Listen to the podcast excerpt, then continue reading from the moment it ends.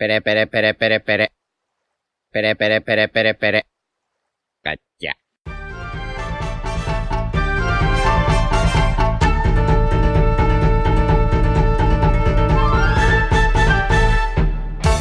Hola Nakamas, bienvenidos a un nuevo podcast de One Piece. Aquí estamos con la tripulación habitual porque evidentemente estoy presentando yo, Jauma, porque falta Diego que está malito, así que le, le enviamos un abrazo.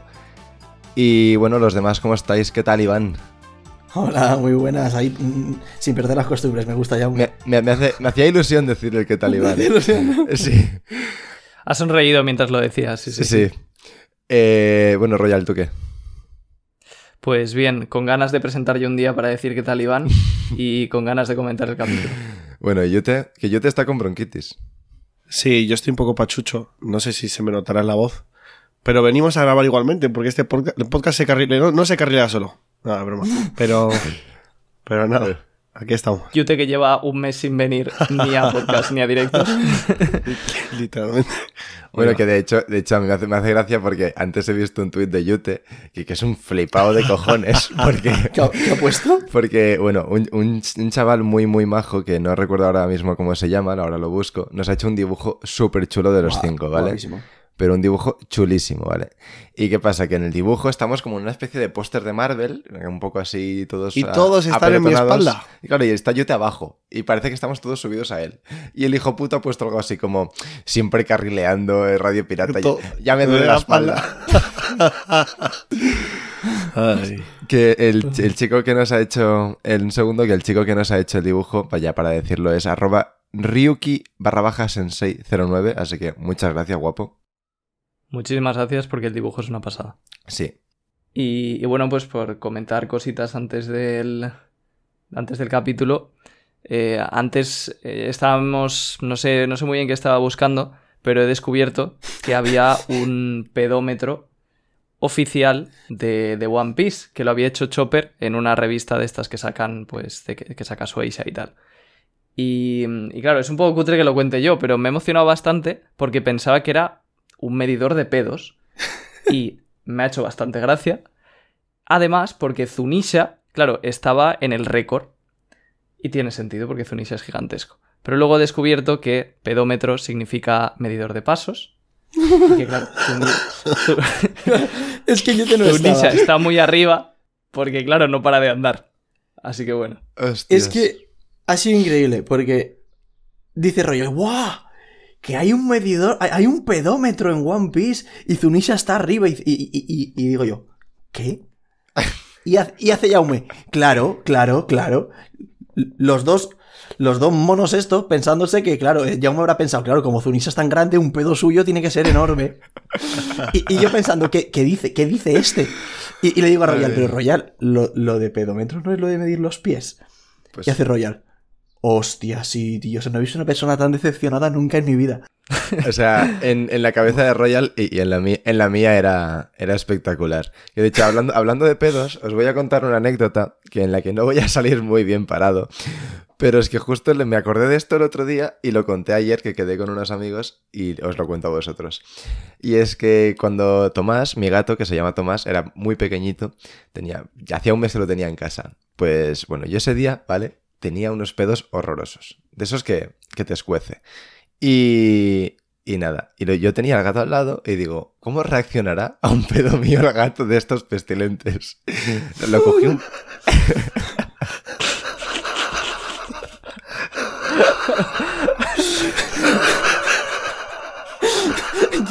Yuta se ríe como Iván. ¿eh?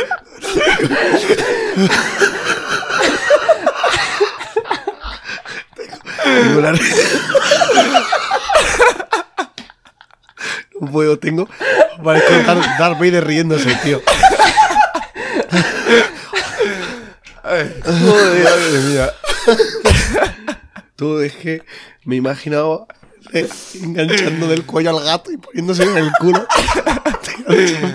No, no, O sea, no Yu- tanto. Yute, si, si hoy haces un casting para doblar a un fantasma, te digo yo que te contratan.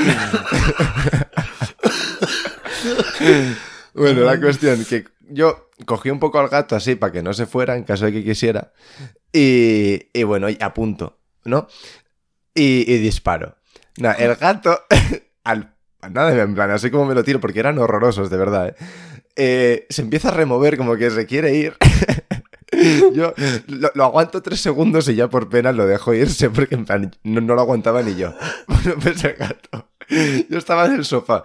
El gato se alejó de mí eh, todavía encima del sofá, pero se fue a la otra punta del sofá, se quedó como quieto. Hizo... ¿Poto? No, dio la Ah. arcada. Qué asco, tío. ¿Qué cojones? Y, y nada. Y, y eso, esa es la historia de hoy. Increíble. Ay. Iba a contar una cosa a mi perro, pero después de esto ya No, la verdad es que. es, es insuperable. Es insuperable. Bueno. Joder. Entonces, ¿algo más que decir, chicos? Hoy que no hay tanto contenido para el Radio Pirata Enjoyer. ¿O queréis tirar Bueno, a ver. capítulo? Hay que comentar la noticia del descanso. Ostras, se me había olvidado, sí. Yo si oís que cojo papel higiénico, por favor, solo digo esto ante la promesa de que no se ponga en el podcast. No se va a poner en el podcast. Pero en las tomas falsas. ¿Vale? Sí.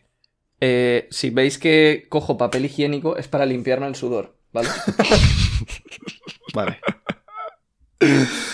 O sea, no es porque eh, literalmente estés desnudo. O sea, ahora mismo parece que estás desnudo, sentado en la silla, con el culo pegado al plástico de cuero de la, de la silla, masturbándote. Es que justo ha dicho lo del... justo ha dicho lo del papel higiénico cuando estás sin camiseta. Bueno, bueno. Claro. Dios mío, o sea, es que las tomas falsas de, de la edición de verano son increíbles, ¿eh? Bueno, lo, lo habíamos dejado en que yo había preguntado si había algo más que decir. Iván ha dicho lo del descanso, pero al final hemos dicho de no comentarlo, ¿no? Sí, pu- No, puedes sí, sí, decir no, sí. Ah, vale. Claro. ¿Cómo, cómo? ¿El descanso lo comentamos? ¿Lo de Oda? Si, si Claro. queréis comentarlo ahora y si no al final, lo que veáis. Yo lo vale, haría pues. Es que no sé dónde hemos cortado la ahora. A conversación. ver, yo simplemente he dicho, Vale. bueno, hay que comentarlo del descanso.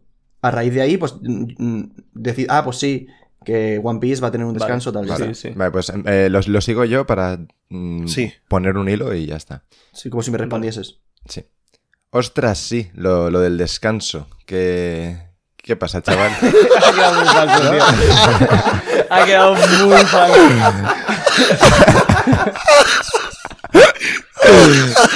Menos mal que no soy actor, colega. Es que que se muere.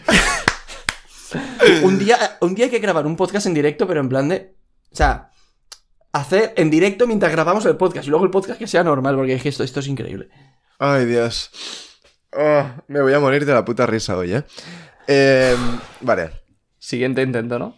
Siguiente intento. Venga, claqueta 2. Em, sí, hay que comentar lo, de- lo del descanso. ¿Qué, qué os parece, chicos? Un, un mes y pico sin One Piece. Va a ser bastante duro, pero ha vuelto Berserk, una por otra.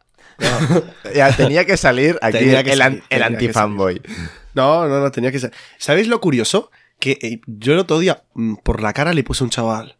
No me gusta One Piece, viva Berserk. Y al día siguiente se anunció que volvía a Berserk y One Piece cogía cuatro, mes- cuatro semanas de descanso. No te podías estar calladito, ¿no? No podía. Por favor, por, por favor, en plan, di, no me gusta Carrot, viva Yamato. O sea, di- dilo ya y lo confirmamos. A ver, que No eso, ya está, Carlos eso ya está Viva hecho, ¿eh? De, de todas maneras, Sí. tampoco es que. O sea, quiero decir, mm, creo que esto Yute ya lo ha dicho varias veces en el podcast. Sí. Sí, justo. Pero bueno, y luego tema One Piece, pues va a ser una putada, la verdad. Yo lo único que le pido a Oda es que no nos deje un cliffhanger de cojones antes del lo- mes. Lo Pues va a pide, hacer porque Tú, tú pide. el, el capítulo que queda es el siguiente y ya hemos visto cómo termina este capítulo. O sea que cositas. Sí, pero bueno, es, es una putada, evidentemente. Aún así, sobre todo a mí lo, lo que, lo que menos me gustó es que me dio la sensación de que se lo dan porque Oda está muy liado con temas ajenos al propio manga. De la película, algún festival. De Oda hecho, se quería ir a Sudáfrica para temas del, del live action. Es verdad que Oda se lo pasa bien con estas cosas porque, quiero decir, al final a él le gusta pues que se haga un live action, que se haga una película y tal. Pero, claro, a nosotros que nos importa más el manga, a mí me da rabia ver que Oda pierde quizás tantas energías con otras cosas y podría hacer el manga un poquito mejor, ¿no? Pero bueno, al final, mientras se lo pase bien, pues es lo importante. Y, Tampoco, mes. tampoco gasta Y- tantas y- energías, coño, que, que no es un personaje de, de- del Zelda con, con estamina y se le va acabando. O sea, yo, yo creo que Oda realmente. Lo de One Piece, si algunas cosas no las ha hecho de forma perfecta, mm, aunque no tuviera todas estas cosas entre manos, mm, hubiesen sido así igualmente. Porque yo creo que él siempre prioriza hacer el manga lo mejor posible. Pero sí es cierto que, por ejemplo, yo preferiría que estas, estos cuatro, cuatro semanas de descanso pues fueren, fuesen para que de verdad el chaval pudiese volver a dormir ocho horas, ¿sabes? Claro. Entonces, y entre eso, obviamente, preparar y gestionarse eh, la saga final. Pero sí es cierto que más que nada sería para descansar. Es que Y a mí. irse de viaje a Hawái, a lo que sea, pero descansar un poco. Es que yo creo que Oda, Oda debería, yo creo, pillarse todos los años un mes de vacaciones y punto, aparte de los descansos que hace. Eh, y, y tener vacaciones eso- como una persona normal. Eso estaría bien, sí, pero de todas formas yo tampoco subestimaría a Oda porque él al final, o sea, por, por el propio manga que hace, yo creo que es un tío muy feliz dentro de, de su condición. Sí que es verdad que de- debería y podría estar más sano, y el propio médico se lo dice, porque casi ni camina, eh, no, no me acuerdo ya qué problemas tenía, pero estaba teniendo ya problemas de salud. Entonces sí que es una pena, o sea que ojalá este descanso le permita pues cuidarse un poquito más y, mm, y volver fuerte, claro. Si es que que nosotros queremos seguir leyendo el manga. el problema, problema entre comillas, es que, por lo que yo tengo entendido, no es Oda el que decide hacer el descanso. O sea, prácticamente le obligan o, o- o se lo Sí. dicen. Le dicen, eh, Oda, Sí, tómate un descanso. Y él como él no quería. Yo creo que está como, está loco, o sea, está súper obsesionado con One Piece, yo creo, y, y quiere, no sé si es porque quiere acabarlo cuanto antes o qué, o simplemente le gusta, le gusta eh, invertir todo su tiempo en esto, pero creo que han hecho bien en decirle, ye, para un poco. Y creo que, y creo que eso lo deberían decir más. Yo creo que es un poco de todo, porque hay una, hay una entrevista de Oda en la que dice que cuando Kishimoto terminó Naruto y le y pues eso, estaban hablando y Oda le dijo, ¿y qué estás haciendo ahora? Dijo, no, voy a salir a dar un paseo con mis hijos.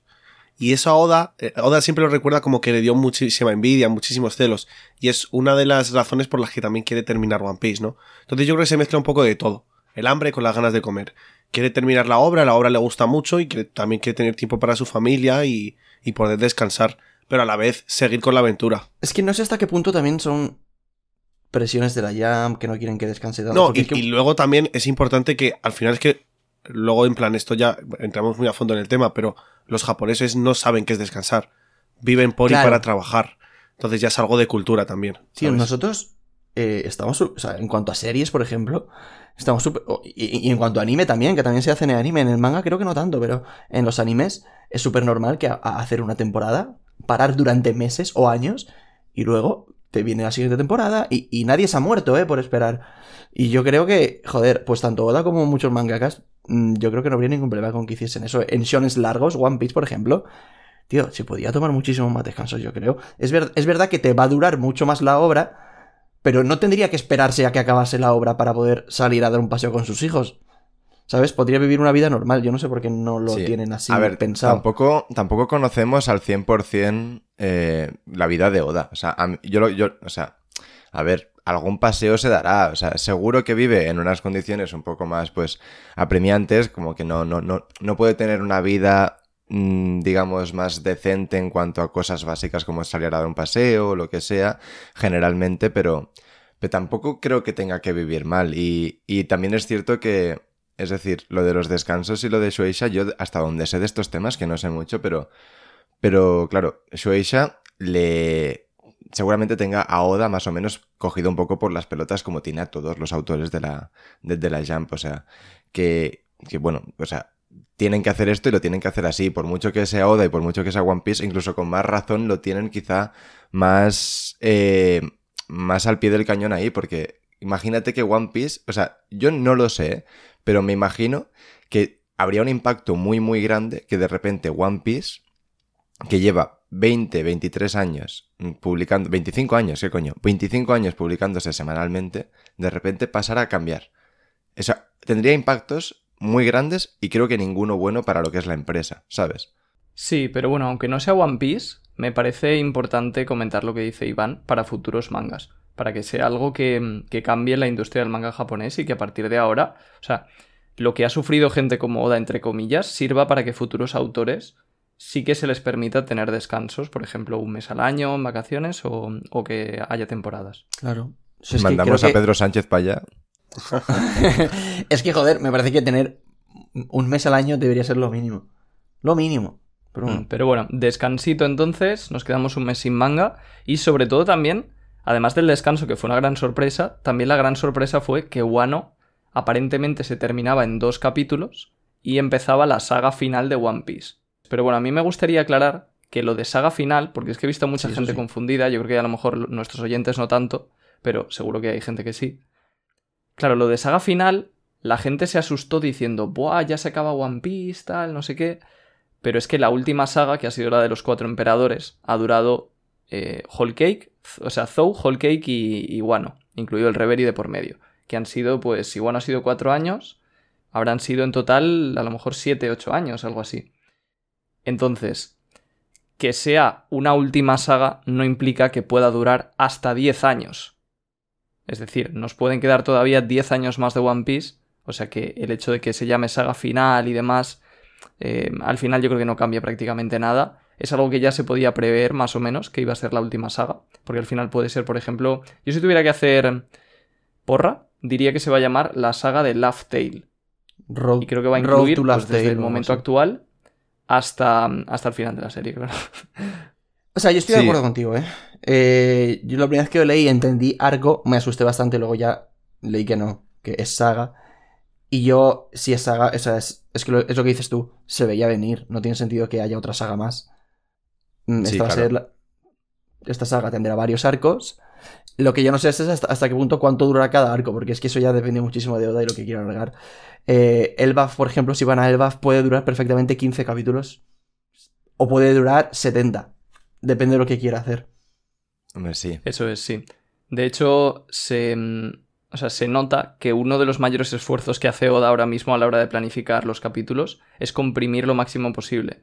Porque, mm, o sea, esto ya lo he comentado a veces de que quiere acabar cuanto antes y tal, pero es que en el mensaje que puso del descanso lo volvió a decir, dijo, quiero aprovechar, no sé exactamente cómo, pero dijo, quiero aprovechar estos, estas semanas para compactar lo que me queda lo máximo posible o algo así.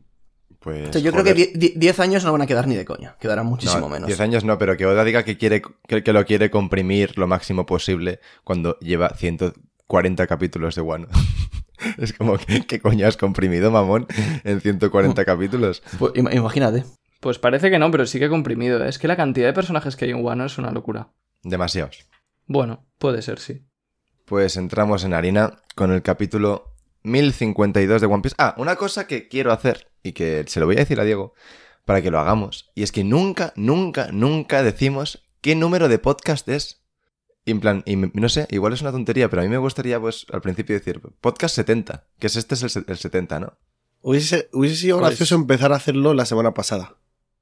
Claro, la- es podcast que la semana 69. pasada era el 69, sí. Sí. Sí. Ahora ya, hombre, podemos empezar en la próxima temporada o, o en el último de Nah, esta. pero Tampoco es algo importante. parece muy bien, sí, sí. Pero es que nunca lo, lo- nunca lo decimos. Pues. A mí me gusta. Pues Venga, nada, dale. no me enrollo más. Volvemos a entrar en harina. Capítulo 1052 de One Piece, titulado Un nuevo mañana. Y en la portada vemos algo bastante interesante, que son Ichiji y Reiju, que están pues de paseo por Whole Cake. Y Reiju se da cuenta de que está Gastino escondido observándolos. Y ahí la portada. Sí. Exacto, no tiene mucho más, simplemente dice que, bueno, un cierto científico falló mm, en la escapada porque mm, vimos que se estaba intentando ir de Whole Cake, entonces suponíamos que se había ido, pero ya vemos aquí que no. Sí. No me parecería loco que se una al Germa, eh, sinceramente. No, o sea, yo, yo creo que más que unirse, lo van a, a secuestrar para tenerlo trabajando Por para, eso. para el Sí. Germa a los Jesse Pinkman, ¿sabes? En Breaking Bad. Claro, tiene, tiene toda la pinta. Ahora, Y- también te digo, ¿Y quién será ¿cómo Walter fallas White? en la escapada? ¿Walter White? Ah, Pues ya. Porque t- t- tendré que ir a rescatar. No, no, no. Walter White va a rescatar a Jesse Pickman. Ah, es verdad. Qué pedazo spoiler Pues- que acabo de meter aquí. Vegapunk, su compañero de toda la vida. ¿Te Sí. imaginas? No te imaginas. No, eh, también te digo que César, bueno, Gastino, mejor dicho, eh, ¿cómo coño fallas en escapar si vuelas? O sea, en plan, es irte volando. Sí, esas son preguntas que no hay que hacer. Eh, ya, ya lo sé, ya lo sé. Pero bueno. es- A, lo a que- lo mejor era que le tenían encerrado en el libro y al romper todos han salido todos. O algo de eso. O bueno, Ah. yo qué sé. Sí, realmente son cosas que tienen mil explicaciones. Sí, sí, Era solo por... Exacto. Se puede decir totalmente, ¿eh? Totalmente. Pero se puede decir que le capturaron o no, yo qué sé. Incluso igual es un, admirador del Germa y vio que venían y dijo, pues mírame uno. Pues nada, dejamos la, la portada de, de lado y ahora sí, empezamos con el capítulo que yo creo que a todos nos dio un pequeño vuelto el corazón, vuelco el corazón, perdón, cuando vimos el primer panel que empieza con la tierra sagrada de Mary Joyce, en la que vemos a, al Gorosei charlando de que Nika ha vuelto a aparecer en el mundo. Están preocupados por la caída de los dos Yonko, porque es algo imposible de cubrir. Y. Y bueno. Simplemente están preocupados. Luego vemos que cerca de las costas de Wano vemos una conversación entre los barcos del gobierno y el Gorosei en la que informan de que Zunesha ha desaparecido entre la niebla, que se ha ido de Wano, vaya. Y el calvo del Gorosei llega a la conclusión de que las fronteras de Wano no han sido abiertas, evidentemente, y que sigue siendo impenetra- impenetrable. Por lo que, o sea, no pueden invadir todavía el país, aunque les queda un poquito todavía, como dice la esperanza, de capturar al menos a Nico Robin. ¿Algo que decir hasta aquí, chicos? Pues, pues sí, varias, varias cositas. Primero, un, un detalle que es eh, pequeño pero que me parece interesante es que el del Gorosei dice el timing no podría ser peor. O sea, el momento no podría ser Sí, peor. en el, en el Oda peor lleva momento, ¿eh? haciendo mucho énfasis durante, durante bastante tiempo de que se está liando mucho en el mundo. Nosotros aún no sabemos por qué, porque estamos dentro de Wano, pero están pasando cosas en el mundo que al gobierno mundial le requieren mucha atención. Y imagino que dentro de poco ya descubriremos qué, qué son. Eh, sí, justo, yo creo que lo que dice Royal al final, porque ya cuando apareció, cuando se nos presentó la Nika Nika no Mi, ya hablaban de que eh, el Reverie había ido mal y estaban teniendo problemas. O sea que yo tengo la esperanza de que en el siguiente capítulo sí que mm, podamos conocer esas noticias, porque si no ya habría que esperar un mes o más aún, porque no sabemos cuándo, cuándo pueden llegar esas noticias, pero sería un buen cliffhanger para cerrar esta parte de One Piece, digamos, pre-descanso. A mí lo que me raya muchísimo, igual es súper obvio y está súper explicado y yo no me acuerdo, pero... Eh, ¿Por qué cojones al Gorosei le preocupa tanto que caigan dos de los piratas más fuertes del mundo? Si ellos están en contra de la piratería, quiero decir, deberían estar súper contentos de que hayan caído dos yonkos que están ahí puteándoles. Ya, claro, pero esto, esto pasa en, One Piece y pasa en el mundo en general. O sea, al Gorosei lo que le interesa es que todo se mantenga como está. Ellos no están en contra de la piratería, sino que están en contra de que se levante el pastel que llevan escondiendo 800 años. Si con Kaido y Big Mom ahí, que dentro de lo que es objetivo conseguir One Piece son un poco ineptos, eh, y simplemente son personajes muy fuertes y poderosos y con, con mu- muchísimo eh, poder y, y- y contactos e influencias, simplemente pues mantienen el equilibrio como está, así, y no dan pasos cerca de lo que es conseguir desvelar todo este meollo, algo ahí le sirve. Le sir- Totalmente. De hecho, o sea, es- está muy bien resumido, yo creo, en que el objetivo del Gorosei no es mantener la paz, es mantener el equilibrio. ¿Por qué? Porque ese equilibrio les protege. Entonces, si de los cuatro road poneglyph que hay que te llevan al Laugh Tale, cada yonko tiene uno, supongamos, que no lo sabemos, claro, para ellos es un chollo. Claro. Porque ahí no va a llegar nadie al Laugh Tale y nadie va a encontrar el One Piece. Entonces sí, les perjudica que, que caigan. Es, vale, es que quiero decir una cosa sobre el final del capítulo, pero no me quiero adelantar. Entonces, recordádmelo luego. Vale. Vale. Pues eh, otra cosita más de aquí. eh, bueno, el tema de las fronteras, que esto, mm, o sea, yo lo- ya lo hemos comentado un poquito, pero lo de que Wano sea impenetrable, he visto justo antes de rebote en Reddit a gente como reírse un poco de eso, ¿no? Porque, pues desde el inicio de Wano ha entrado un montón de gente a la isla. Han llegado los piratas de Big Mom. Es verdad. eh, muchísima gente, ¿vale? De hecho, el, o sea, el post en Reddit tiene 16 fotos de 16 personajes eh, o barcos que han entrado en Wano.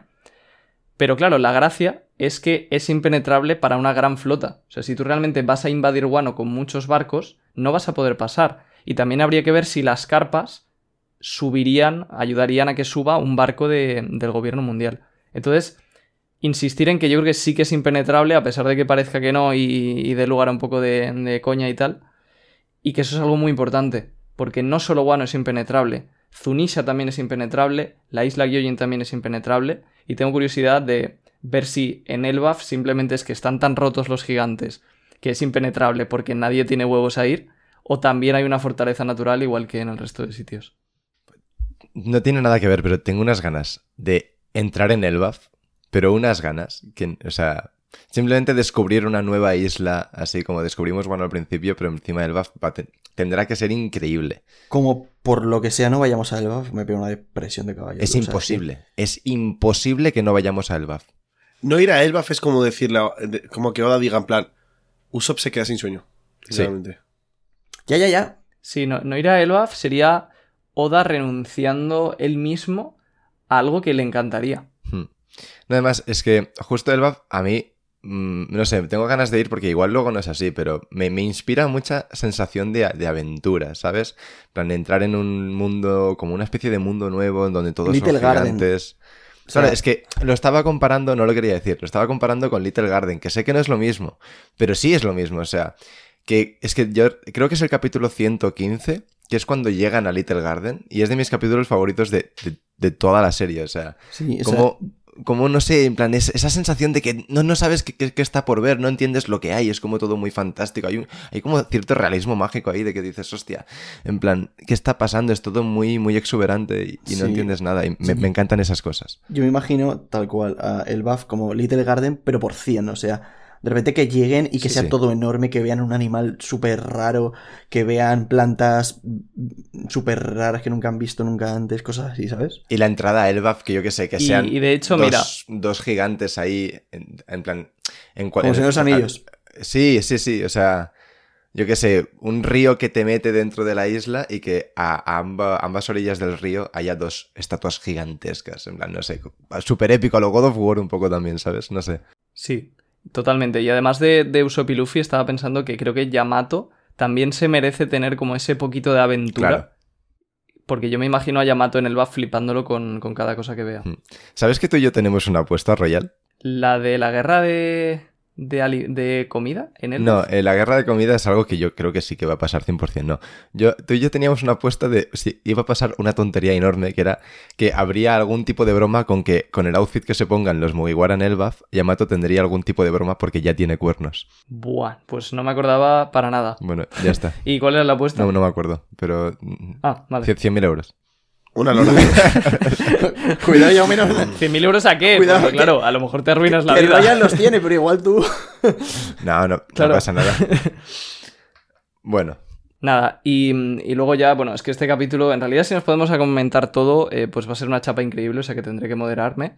Pero también el hecho de que Zunisha se vaya, que ha habido gente que se queja de que se vaya de repente y tal, pero yo creo que esto tiene bastante sentido en realidad, porque Zunisha estaba detrás de los barcos, y si al final Momo no quería que abriera las fronteras, pues ¿para qué se va a meter Zunisha en el marrón de pelear contra esos barcos si igualmente no van a poder entrar al país? Con lo cual, mm, yo lo veo bien que se haya ido y no le daría más vueltas. también te digo, no hubiese sido mucho más para Zunesha, en plan, partir cuatro barcos de, del gobierno, le mete un trompazo y se va. Igual lo hace sin querer, ¿eh? Mm. Sí, pero luego al final, o sea, se le puede Que complicar. sí, que sí. porque- O sea, que, que no tendría sentido que se pusiera a pelear ahí cuando tampoco está pasando nada, vaya. Bueno, pues seguimos con el capítulo. Cambiamos de escenario y nos vamos al interior del barco del CPO. Ay, del CPO. Es que veo el 0 y digo una O.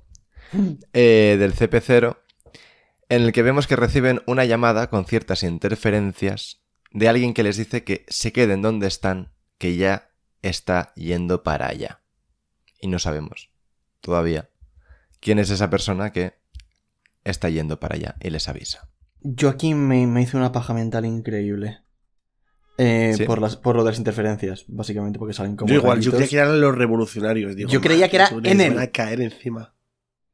O sea, obviamente no es en él. O sea, obviamente no es en él, pero yo hubo un momento que dije, no puede ser que sea en él. O ¿Qué sea, como, momento? como- como que lo dudé, ¿no? O sea, vi un rayo ahí y dije, ¿cómo que en él se ha, se ha metido en la marina?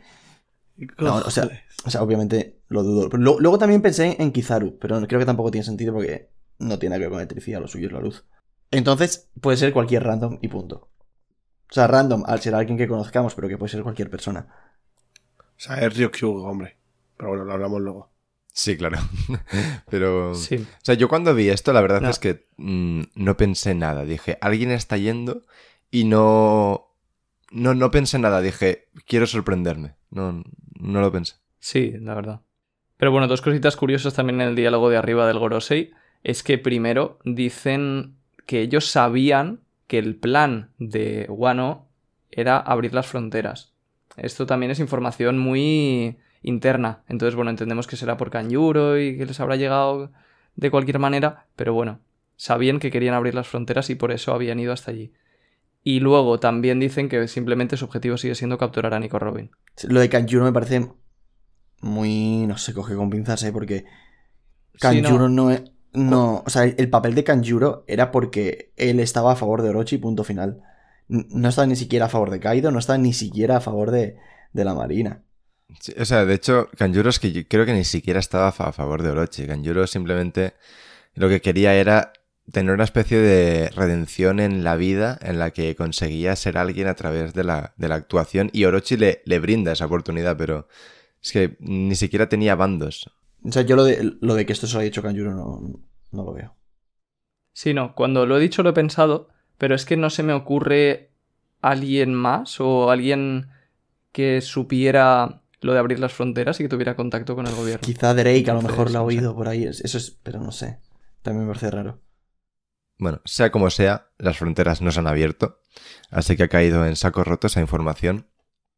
Y cambiamos de, escena- de escenario en la que vemos un plano de Onigashima ya caída a las afueras de Wano, con la capital de las flores de fondo, eh, en la que el narrador dice todo el país de Wano celebró con emoción la victoria del clan Kozuki, y que al fin pudieron librarse de la era tiránica en la que estuvieron atrapados por 20 años. Y dentro de Onigashima, en el castillo, volvemos, se ve a Drake y a Hawkins, los dos bastante mal heridos, donde Hawkins le pregunta a Drake si pertenece a la Marina, a lo que Drake no quiere responder. Y aquí llegamos para mí a uno de los mejores momentos del capítulo, me parece increíble, en la que, bueno, Hawkins explica que cuando se encontraron a Kaido, él se pasó al bando de Kaido porque tenía miedo de, de morir, pero que aún así Kid y, y Killer lucharon contra Kaido a pesar de saber que, que los iba a matar. Y que por eso Hawkins se pasó al bando de Kaido por, por miedo. Pero que una vez estaban en, en la guerra contra Kaido en Wano, él descubrió que la persona que... que bueno, que, que la persona a la que le quedaba un 1% de probabilidades de sobrevivir era él, pero que en ese momento, ¿cómo iba a volver a pasarse al bando de Kit y compañía si ya los había traicionado? Entonces, a pesar de eso, seguí luchando al lado de Kaido. Y, después de explicar todo esto, vemos como Hawkins se desploma. O sea, me parece un cierre de personaje brutal. Totalmente, o sea, estamos ante un personaje que tuvo una de las peleas para la sorpresa de todos, de las mejores, y que luego se le recriminó ser un cobarde durante muchísimo tiempo y resulta que al final no. Eh, Oda ha cerrado todo eso genial y le ha dado una de las mejores muertes de todo, de todo el arco, porque en plan, a cualquiera que haya leído el capítulo, una vez que lees el diálogo de Hawkins, eh, o sea, en- entras con el personaje, En- en- o sea, enlazas con él y sobre todo es, es- ese último ese último diálogo de ese último comentario de era yo a la vez que ya cae y se desploma eh, a través de el muro en el que está eh, apoyado perfecto o sea Sí. un cierre brutal para Hawkins No, y además es como muy simbólico, ¿no? El hecho de que sí justo eh, justo él se quedó sorprendido de, de la valentía, ¿no? Y de, y, y de, digamos, de los cojones que tuvieron Kit y Killer, que a pesar de que era caído, fueron a por él. Y, y aunque su- supieran que iban a morir, que luego no murieron, claro. Y él se quedó sorprendido por eso. Y al final su decisión, cuando sabe que es el que casi seguro que va a morir, sigue siendo pelear al lado del el bando en el que va a morir. Plan, como que sigue por ahí, ¿no? Como vio con Kitty Killer. Pero, y no por nada, sino porque como ya les traicionó una vez, no, no, no, pues como entiendo que ya le contagiaron los protagonistas ese, ese aura al, al luchar hasta el final y dijo, no tengo los cojones de volver hasta ahí. O sea, no voy a tener la cara de volver ahí. O sea que nada, un, un cierre de personaje brutal. Encima a Hawkins, que siempre se le ha recriminado que ha dejado bastante que desear en el arco y tal, ahora se entienden un montón de cosas y por qué ha actuado de X manera. O sea Sí, sí. que 10 de 10. Sí, la verdad que totalmente de acuerdo con vosotros. Y además añadir que a mí personalmente también me gusta el hecho de que muera un supernova. Porque creo que, o sea, al final es un poco simbólico el hecho de la peor generación contra los emperadores. Y que también muera gente de la peor generación en una guerra como esta, me parece bien. Y además teniendo en cuenta que Oda dijo que mm, él originalmente esperaba que, mm, que muchos de ellos no pasaran, no llegaran a sobrevivir el time skip en el nuevo mundo. Entonces, que por fin haya muerto uno, pues oye, yo pienso que... mm, que Sí, está y una pregunta, Royal. Como que el que ha derrotado a, a, a Hawkins es Killer, ¿tú dirías que es homicidio o no? Eh, claramente no. No, no, no, por supuesto que no. O sea, Killer es totalmente inocente. Vale. Al segundo podcast seguido en el que Royal se va a la cárcel. Bueno, volvemos a cambiar de escenario. Ahora vamos a la capital de la flor. Y ha habido un pequeño time skip de 7 días después del final de la batalla. Y vemos pues la, la ciudad, pues bueno, que está muy alegre. Vemos que Momonosuke ha decretado un nuevo festival muy pronto. Eh, vemos a los niños de, de Wano que vimos al principio de Wano cómo les enseñaban la historia diciéndoles que el clan Kozuki era una mierda, que, que, era horroroso, no sé qué, y ahora pues los niños que ya se han estudiado todo les dicen, habrá que volver a aprender la historia desde cero, revisionismo histórico a tope, pero para bien. Esto, esto es como cuando está gobernando un partido político y gana las elecciones, yo que está gobernando la derecha y, y gana la, la, izquierda y cambia la ley de educación. Han, han hecho sí. literalmente lo mismo, han, han puesto la LOGSE. La... bueno. Además que las caras de los niños son totalmente realistas. Sí. Y nada, y el profesor les dice que ahora le, le, les va a contar la historia del gran Kozuki Oden. Y bueno, y vemos pues un poco cómo está la ciudad, la gente sorprendida pues un poco por la información que ha salido a flote de que Komurasaki, la mujer más bella del país, era la hija de Oden, todo lo que pasó en el castillo en llamas aquel día hace 20 años. Y, Van a tener tema de conversación sí. para cinco sí, meses. Sí. También quién era Kiyoshiro, ¿no? Que al final era pues Denjiro, un vaina roja. Y, y la gente pues muy contenta. Y vemos un poco como... A mí me han gustado estas páginas, aunque son un poco irrelevantes porque, bueno, mmm, como que dan un poco la sensación de, vale, la gente lo sabe. Ya es como un poco de justicia, ¿no? Dentro de lo que es el, el populacho. me hace mucha gracia porque en las viñetas de los niños hay como... hay un niño que está como haciendo con el dedo hacia abajo, como en plan de desaprobación. Ese es el, ese es el que en su casa su padre vota Vox. y después de, de, ver estas pequeñas, estos pequeños paneles en los que, bueno, se hace justicia dentro de la, de la gente sobre lo que pasó de verdad en, en el país de Guano, nos vamos a la granja Paraíso, que está en Kuri, que es para re refrescar un poco las memorias, la, la, granja Paraíso la creó Oden cuando fue a Kuri, que Kuri era un lugar, pues, como eran como los suburbios de Wano, solo había delincuencia y mucha mierda, y llegó Oden y lo, lo, lo, reformó por completo, creó la granja para conseguir comida, que luego la robó Orochi, y se hizo cambio de, de Kuri.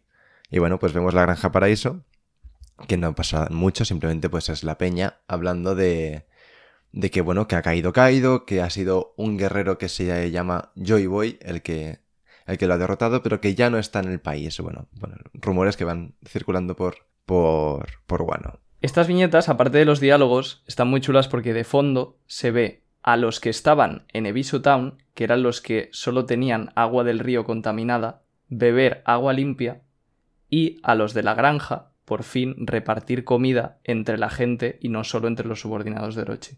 Entonces, son detallitos que están muy bien, que muestran ya como al poco de caer caído a la semana, pues el país ya está volviendo a ser eh, un sitio totalmente distinto.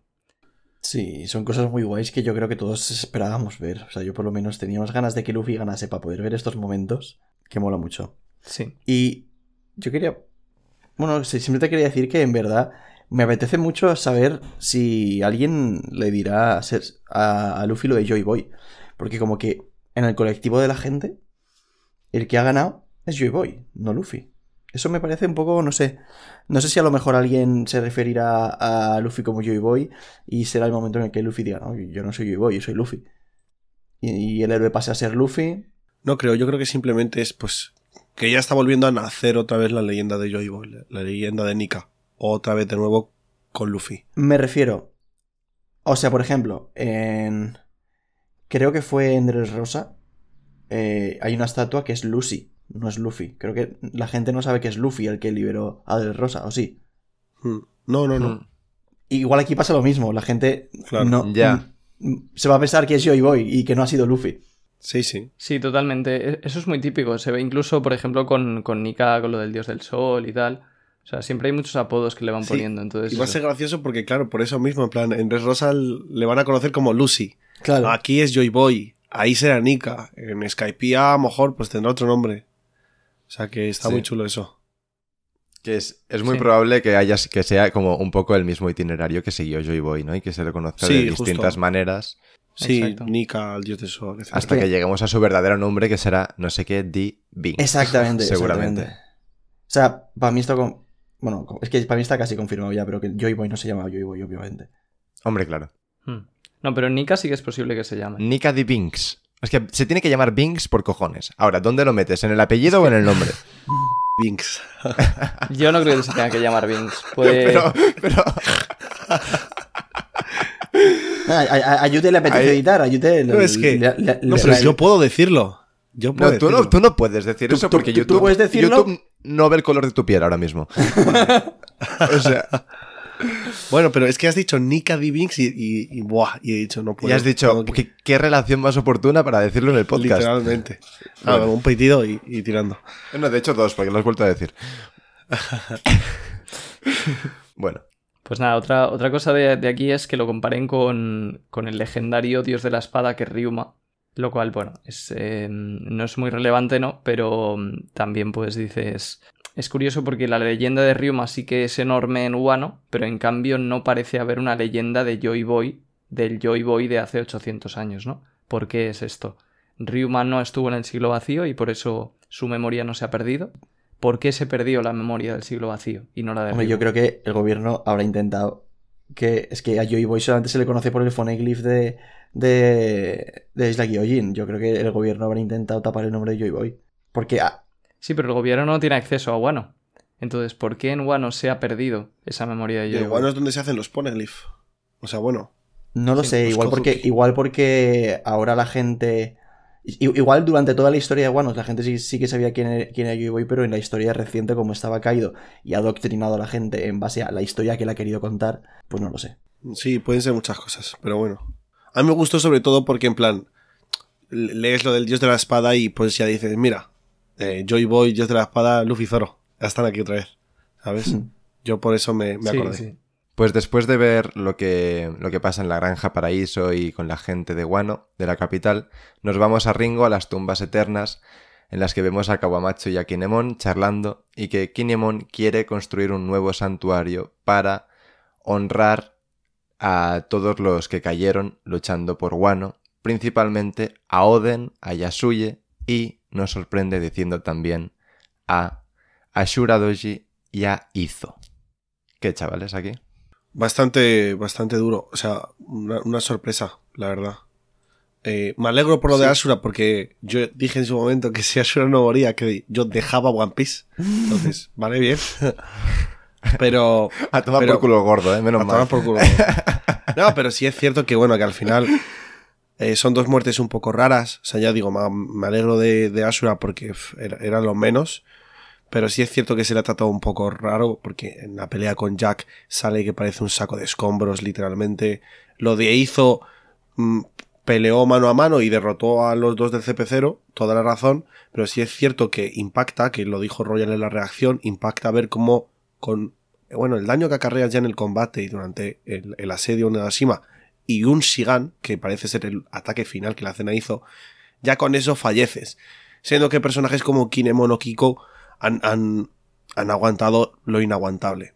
Entonces, es como que, vale, hay muertes que siempre es lo que, joder, siempre lo, por lo que lloramos, pero luego no, no, para, para ser tan pocas muertes, no le dan la importancia que merecen o el recuerdo que tendrían que tener. Es decir, yo creo que todos hemos llegado a esta página, hemos leído lo de Izo y no nos lo hemos creído, porque no tenía sentido para nosotros. Sí, ha sido muy sorprendente. Yo voy a decir primero lo malo y luego también comentamos lo bueno, que, que yo personalmente, por la obra, me alegro de estas muertes. Evidentemente, pues es, una putada y es una pena que se muera Izo y Asura, pero vaya. Pero, mm, claro, lo, lo raro de aquí es que a mí me da la sensación de que Oda en general mata cuando quiere. Y no, digamos, hay una consistencia en la obra de qué cosas son heridas mortales y qué cosas no lo son. Porque, por ejemplo, pues la típica es la de Pell, que a Pell le explota una, una bomba capaz de destruir una ciudad en, en, la cara prácticamente. Y Pell, que es muchísimo menos fuerte que Asura Douji, con una bomba muchísimo mayor, sigue vivo. Pero es que en el propio arco de Wano, por ejemplo, el golpe que recibe Kinemon de Kaido, que es un, o sea, un mazazo en la cara con haki de, del rey, debería ser mucho más mortal, sumado al, al, espadazo que le dan luego, que lo que le ha pasado tanto a Izo como a Ashura. Entonces, eso hace que el lector, cuando supuestamente se murieron, no se lo crea y ahora nos sorprenda. Pero claro, ahora ya no, no consigues pues un poco el dramatismo que habrías conseguido si claro. nos lo hubiéramos creído en un Y déjame momento. añadir un pequeño matiz, porque ya no es solo que no te lo creas porque no hay una consistencia en cuanto a lo que son o no son golpes mortales, sino que podrías decir, bueno, pero narrativamente sí que tiene sentido que entiendes que están muertos aunque no sea tan mortal. Tampoco, porque narrativamente, por cómo está creado y por cómo está llevado, la muerte más clara de Guano para mí era la de Kiku y está viva. Sí.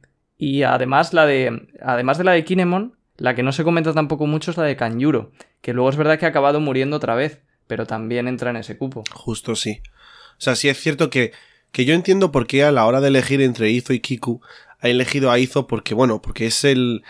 Es, es la pólvora de una tripulación ya eh, de otra era, ¿no? La tripulación de Barba Blanca. Y para la que. Pues parece que Oda simplemente quiere que, que, que quede vivo Marco como el representante y como el recuerdo. Y se está cargando poco a poco al resto de la tripulación. En ese sentido lo entiendo. Pero sí es cierto que cuando tú lees Guano, pues no te lo esperas. Encima, eh, joder, para ser Izo, que es un personaje que ha ganado mucha más importancia ahora, que yo creo que todos nos, nos pusimos muy contentos al ver que vino en Guano eh, a la hora de empezar el asedio Onigashima y tal, pues a lo mejor hubiese haberle dado un momento más importante o algo, una, una buena despedida, como pasó con, con Kiku y tal, no sé, eh, no me ha terminado de convencer, la verdad, me parece en parte una liada incluso.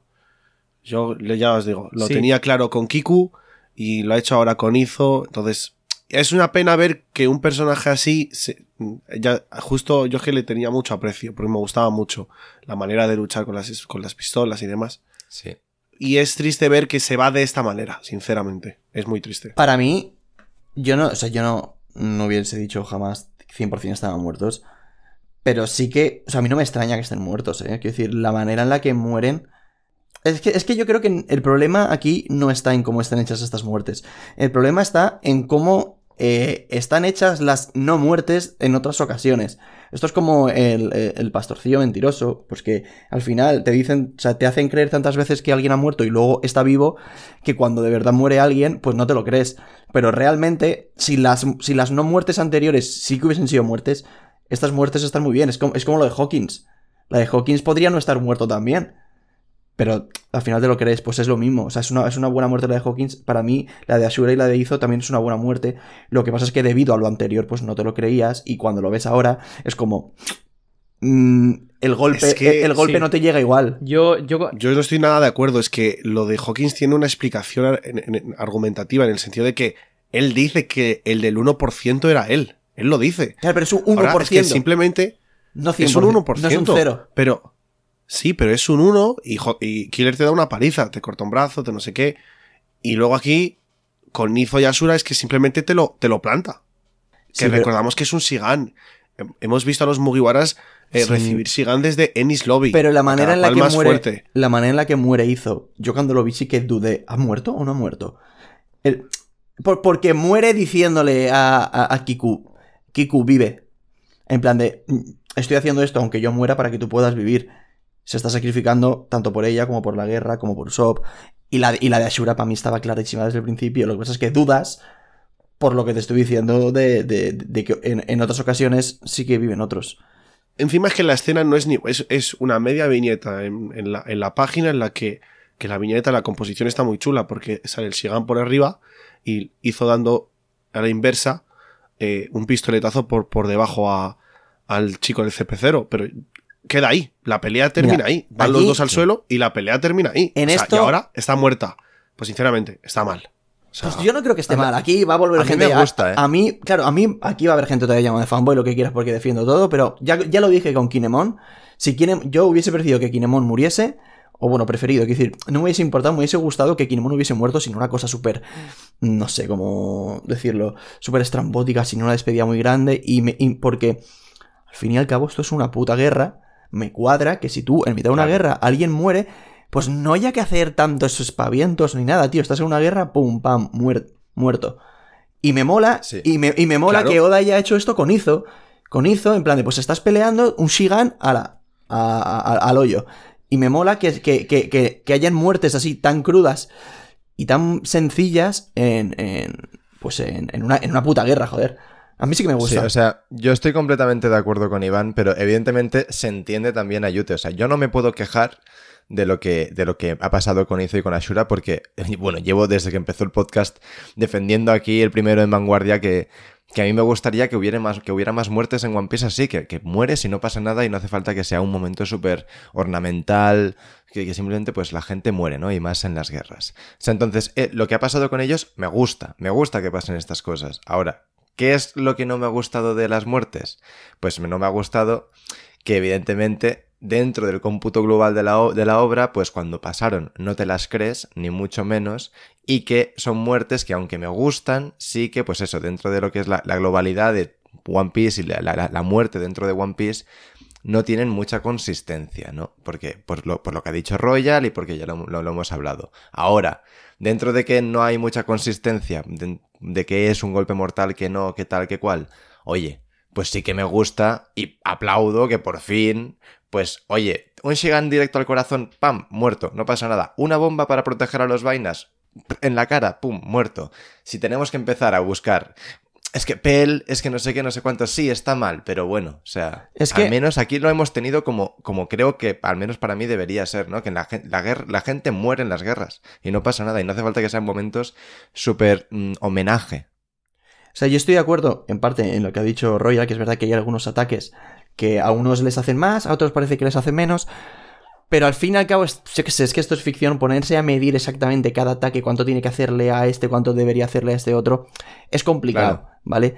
Eh, entonces, no sé, yo creo que si esto fuese cualquier otro tipo de obra, en el que siempre que alguien ha parecido que está muerto, está muerto, no hubiésemos dudado ni con la muerte de Izo ni con la muerte de Ashura, y aquí ahora, ahora mismo estaríamos diciendo, ¡buah, qué momento tan guay que les están recordando, que les están honrando! Nos- hay gente a la que no, yo creo que no le está gustando porque como no terminó de creerse la muerte en su día, ahora le parece esto, pues no sé, como forzado, como que no tiene fuerza, tal. Pero creo, es lógico, creo, ¿eh? creo que no es, no es culpa de, de la manera en la que mueren, ya lo he dicho, sino de la manera Es en la culpa que... de Oda. Es culpa Claro. de Oda, pero por, por- porque te baitea eh, con otras muertes. Entonces, no te, lo- no, no te crees luego ninguna. Pero en No sí las yo no muertes sé si es están que bien, quiere totalmente. trolear o qué, pero esto es, esto es una mierda. Bueno, esto. todo esto- mucho, ¿eh? Pero me parece una A mí, mierda. a mí esto me ha gustado, o sea, me ha gustado. Lo que para mí Iván lo ha resumido muy bien en, en que el problema no está en esto, está en lo demás. Claro. Está en lo que no han sido muertes y eh, lo de el tema de la consistencia en el daño que reciben los personajes y tal, a mí es algo que sí que me parece importante y lo digo desde las emociones, no desde la razón de, vale, esto es una escala de poder, que esto tiene que hacer X daño, esto X menos Y, no, sino que si es algo tan increíblemente inconsistente, a mí lo que me pasa es que cuando hay una pelea, no me creo el daño que están recibiendo los personajes. Y esto, por ejemplo, me ha pasado en Wano y he sentido que las peleas me han aburrido bastante. Y una de las razones era que cuando Luffy, por ejemplo, recibía daño, yo no sentía que le estuviera afectando. Porque no parecía haber consecuencias en Luffy. Esto, por ejemplo, también me pasó en la pelea con Katakuri, que Luffy no paraba de recibir y parecía que Luffy estaba exactamente igual. Por ejemplo, en la pelea de Rob Lucci para mí eso está muy bien hecho porque Luffy recibe golpes durísimos y Luffy se cae al suelo y le cuesta levantarse. Entonces, es verdad que por ejemplo aquí sí que se ha Ha desmayado muerto y tal, prácticamente, pero o sea, Sí, pero ha sido algo muy concreto y en el resto de la pelea los golpes que recibía no parecían tener muchas consecuencias, igual que con Katakuri. Entonces ya digo, a mí eso sí que me parece algo bastante importante. Creo que, mm, o sea, creo que One Piece sería mejor si Oda cuidara más la, la consistencia en el daño que reciben los, los personajes. Y creo que parte del- de la culpa de, de eso, de, de que estas muertes pues no, no nos convenzan del todo, es primero en lo de no matar gente y segundo en esa consistencia con, con el daño Estoy de acuerdo en general contigo, Royal, pero justo en la pelea de Kaido contra Luffy yo no estoy de acuerdo en eso. Yo, yo en la pelea de Kaido contra Luffy yo sí que he visto a Luffy sufrir. He visto como cada vez estaba más cansado hasta el punto de, ten- de- de que el propio Luffy decía es la última vez que puedo utilizar la cuarta marcha. Y, y- y que cada vez los golpes le costaban más. Hay, momen- hay, hay momentos en los que está tanto Luffy como Kaido jadeando, que están como ag- agotados. O sea, no sé, yo, yo, Mira, yo para no mí lo he si percibido así, vaya. lo tiene Yo que no lo he percibido así. Está fallando algo. Bueno, ¿Sabes? pues vale. Y ahora, aprovechando este pequeño silencio, sé que no tiene que ver con este capítulo, pero habéis sacado el tema y me ha venido a la memoria que mm, un día debatimos sobre, bueno, que si como que Kaido ha tenido, no ha tenido ayuda durante la pelea y Luffy sí que ha tenido mucha, si a- aunque Luffy derrote a Kaido, ¿quién sería más fuerte después de la pelea? Y yo recuerdo que Iván tú dijiste que, que bueno, que, que, que da igual que Luffy haya, haya tenido ayuda porque llegará un punto en la pelea en, en- en el que le, le dará tal golpe a Kaido que el golpe final le derrotaría aunque hubiese sido una pelea igualada. Sí, ¿Tú al final estás de acuerdo con eso? ¿Crees que el último golpe que le da Luffy a Kaido totalmente. hubiese sido, en plan, lo, lo hubiese derrotado aunque hubiesen estado en igualdad de condiciones durante toda la pelea? Sí, sí, to- totalmente. Lo, lo sigo manteniendo. Y de hecho creo que Oda me ha dado un poco la razón haciendo ese tipo de golpe el golpe final. Totalmente. Yo ahí coincido con Iván en absoluto. Es que a, a mí me, me cuesta creerlo un O poco. sea, yo, yo he estado meses y O sea- meses y meses diciendo que, Luf- eh, que Kaido va a caer con, el, eh, con un super golpe de Luffy, un golpe único que demuestre que ese golpe eh, como que eh, mm, invalida, entre comillas, todo lo anterior. Si Luffy hubiese derrotado con un, no sé, un Gataringo o cualquier otra cosa así, mm, sería más dudoso, pero es que justo literalmente ha hecho lo que yo he dicho que iba a hacer. Entonces, desde mi punto de vista, sí. O sea, yo lo, sigo manteniendo. Sí, o sea, yo creo que tienes toda la razón, ¿eh? pero, pero sí que me, me cuesta pensar que, que, que Kaido no hubiese aguantado ese, O sea, ese golpe en, en otras circunstancias. Yo es no que sé. esto ya lo O sea, expliqué, o me sea- cuesta pensarlo solo, pero tienes, yo creo que tienes razón, en plan, como narrativamente tienes razón. O sea, Kaido tiene muchísima resistencia, ¿vale? Pues eh, cada, cada persona tiene cierta resistencia, ¿no? Si tú te pones a darte golpes flojitos en el brazo, nunca te van a hacer daño aunque te des mil. Pero si te das uno fuerte sí que te va a hacer daño. Yo creo que los golpes que estaba recibiendo Kaido, aunque sí que le hacían cierto daño, no eran tan poderosos como que co- como para desgastarle muchísimo. Creo que Kaido podía haber aguantado muchísimo más. En cambio, el golpe de Luffy es un golpe tan contundente que sí que marca mucho la diferencia. Y ya está. Bueno, pues hasta, aquí- hasta aquí el inciso. Yo creo que tienes razón, ¿eh? aunque me cueste. Y luego, sí, yo quería comentar una cosa de las muertes, y ya espero terminar con esto y que no se alargue mucho, que me parece genial el hecho de que haya muertes, aunque sean a posteriori y pueda haber inconsistencias y tal, porque por la semilla que planta esto a futuro. Porque si hemos dicho que estas muertes no nos las hemos creído porque Oda lo había hecho mal antes, ahora las próximas muertes sí que nos las vamos a creer. Oh. Porque después de haber muerto tres personajes, Un Sí, poquito más sí que te lo vas a creer. Evidentemente. Pero claro, ya, ya no vas a estar que ni te planteas que hayan muerto. Ahí ya vas a decir, hostia, a lo mejor la han Sí, eso palmado. es verdad. En plan, Y ese pequeño cambio eh, te da la incertidumbre que hace la serie más emocionante. O sea que a mí me parece que esto es un gran momento para One Piece y para el futuro de la serie y el final de la, de la serie, porque sienta un precedente, aunque sea un poco tarde, que, que eso, que nos va a hacer Así como antes veías un momento así y decías, venga, no está muerto, no sé qué, pues ahora ya va a ser como, bueno, bueno, no es Sí. imposible. Y además cada vez está siendo mejor porque ya cuando murió Pedro, yo esto me acuerdo que me enfadé con la comunidad entre comillas porque la gente daba por hecho que Pedro no había muerto. Para mí estaba clarísimo que sí, y me daba rabia ver que la gente no disfrutaba de ese momentazo por pensar que iba a reaparecer. Entonces, esa muerte sí que fue una muerte anunciada y la gente aún así no se la creía. Y ahora hemos tenido muertes no anunciadas que la gente no se creía y pues a partir de ahora quizás dudemos con las dos, tanto con las anunciadas ¿Cuánta como gente ha con las- muerto en Onigashima?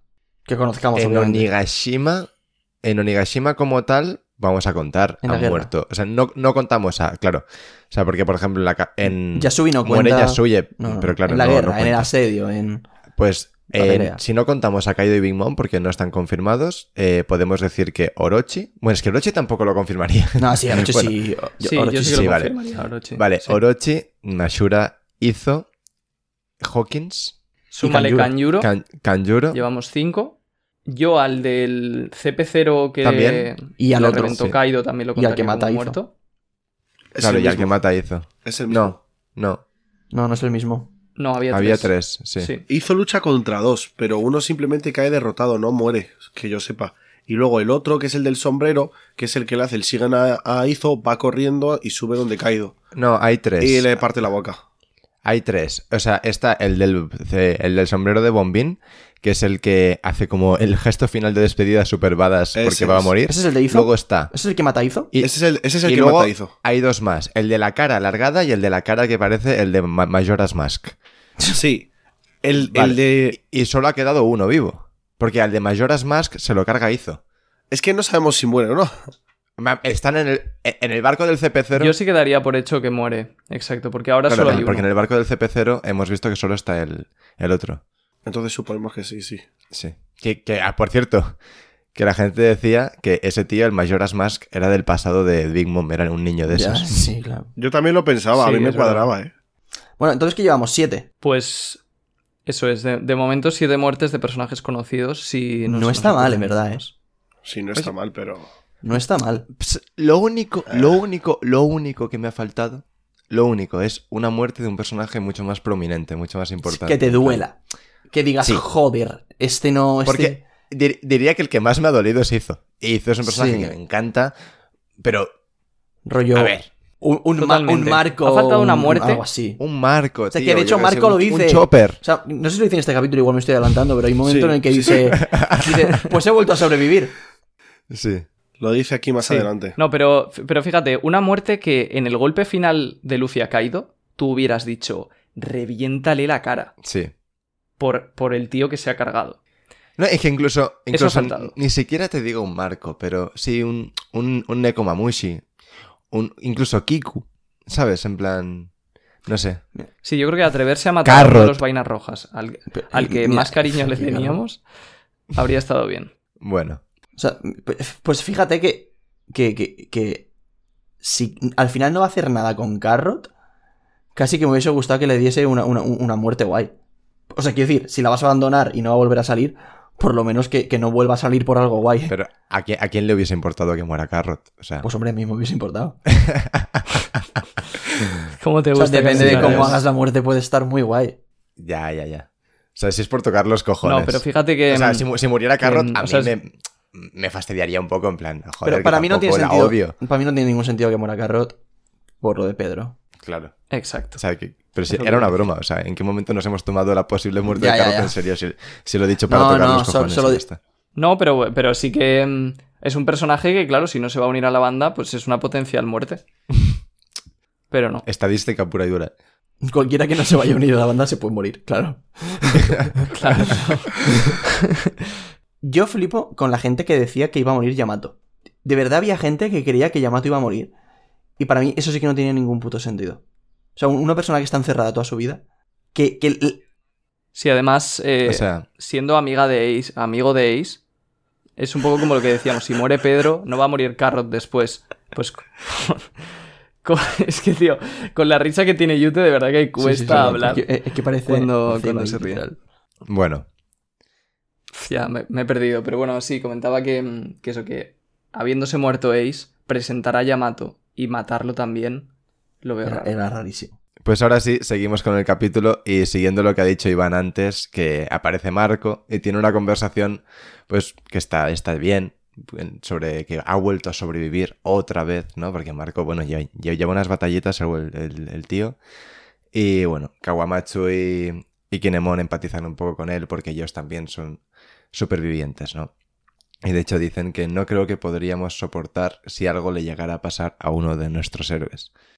Y bueno, ahí queda el tema de Ringo. Y ahora eh, volvemos a la capital de las flores, donde, bueno, vemos principalmente a Yamato intentando convencerse de que no tiene hambre y la llaman Onisama Yamato y, y le dicen que al final despertaron Luffy y Zoro. Vemos a, a Hiyori dándole una patada voladora a Momonosuke, que Momonosuke la, la llama Marimacho, porque bueno, de pequeña siempre le, le hacía lo mismo, ¿no? Y ahora es bonito ver que, que le sigue dando patadas voladoras a pesar de que tienen pues ya los huevos peludos los dos. O sea, que Oda en el mismo capítulo use como insulto a Marimacho y luego haga las cosas bien, ha sido en plan. Mira, tengo 47 años, entonces. Ni un poco, ni, ni mucho, ni tampoco. Igual es cosa de la traducción, ¿eh? Igual es cosa de la sí, yo, traducción. yo creo que será cosa de la traducción. Y- pero- y- igual a quien, hay que, a quien hay que cantar las 40 es a, a los muy buenas y no a. Muy buenas scans. Sí, muy buenas cans. Bueno, luego, luego lo miramos. No, pero en TCB sí que dice Tomboy, que como lleva boy en, en la palabra, pues será algo parecido. Em, Pero bueno. A ver qué hacen en Ay, Dios mío. Eh, bueno, pues nada, que han despertado eh, Luffy y Zoro, que tienen, bueno, se, se- se- se despiertan gritando carne y saque. O sea, como no, vemos que están ya comiendo y bebiendo, vemos a Momo, a Yamato corriendo para, para verles y a todos los Mugis al- alrededor, ¿no? Y también bueno, vemos a Otoko, a, a Miyagi, a la enfermera de, de Miyagi y a, bueno, a Nekomamushi y a mucha gente. Eh, y nada, y Momonosuke les avisa de que habrá un banquete nacional. Y que lo, lo van a hacer hoy mismo porque ya se han es despertado y les estaban esperando. Y bueno, vemos un, un panel muy bonito, pequeñito, de Yamato abrazando a Luffy por la espalda, ¿vale? Que bueno, solo quería decir eso. Y, y claro, y Momonosuke cuando les dice que, oye, que he decretado un banquete nacional solo para cuando os despertaréis vosotros, no le hacen ni puto caso porque no les reconocen. Y en esto que cuando, bueno, se enteran de que es Momo, dicen, hostia, estás súper fuerte. Y Luffy dice, ¿a, a que te puedo? ¿A que te puedo? Y, y claro, porque Luffy tiene que retar a todo el mundo. A lo que Momo se intenta refugiar en el pecho de Nami, como cuando era pequeño, pero esta vez no le cuela, porque bueno, pues que ya es, es físicamente un adulto y Nami le pega un puñetazo espectacular Es que a lo que, bueno, Además- Zoro y, Zoro y Brooke se parten el culo diciéndole que bienvenido a la vida adulta, no sé qué.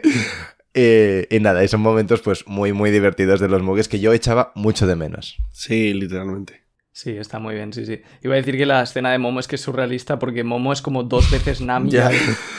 Entonces, Porque toca o una y todo, ¿eh? No, no, sí, sí, sí, sí. sí, va Pero directo. fíjate si es grande, Momo, que la cabeza es más grande que las tetas de Nami. O sea, para que veas lo que ha crecido es el chaval. grande, ¿eh? Sí, sí. Sí.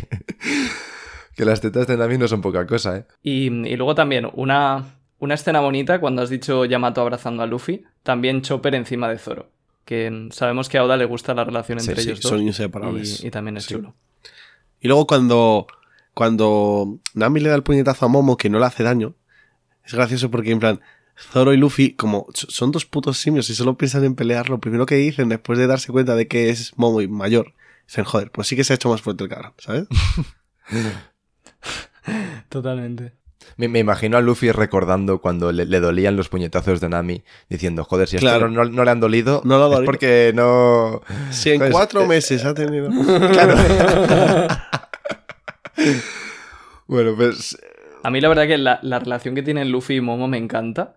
Y cuando leí el capítulo y vi eso, lo de que, lo de que Luffy le quería ir a pegar, también me, encantó. yo creo que también, esto lo, lo dije en su día, y, y yo creo que al final va a ser así, que parece que, que lo de Momo, que es eh, por dentro un niño de 8 años, se va a quedar más como en su cosa cómica, como Luffy, eh, yo qué sé, que no sabe mentir, o como que Zoro se pierde y Sanji las mujeres, más que en algo que realmente va a influir mucho en, en el desarrollo del personaje dentro de la trama. Pues mira, yo diría que lo que pasa también un poco es que como el propio Oden podía ser perfectamente un niño de 8 años en un cuerpo Claro. adulto, tampoco se va a notar tanto la diferencia, porque al final, si tú te fijas en Momo en este capítulo, sí que se comporta como un niño, pero claro, es que en One Piece hay muchos personajes así, y Oden Claro, entre es lo, que ellos. iba, es lo que iba a decir, que justo es que Momo se está comportando así y tú lo piensas, porque claro, es que es un niño de 8 años en el fondo, pero joder, pues si estas cosas las hemos visto con todos.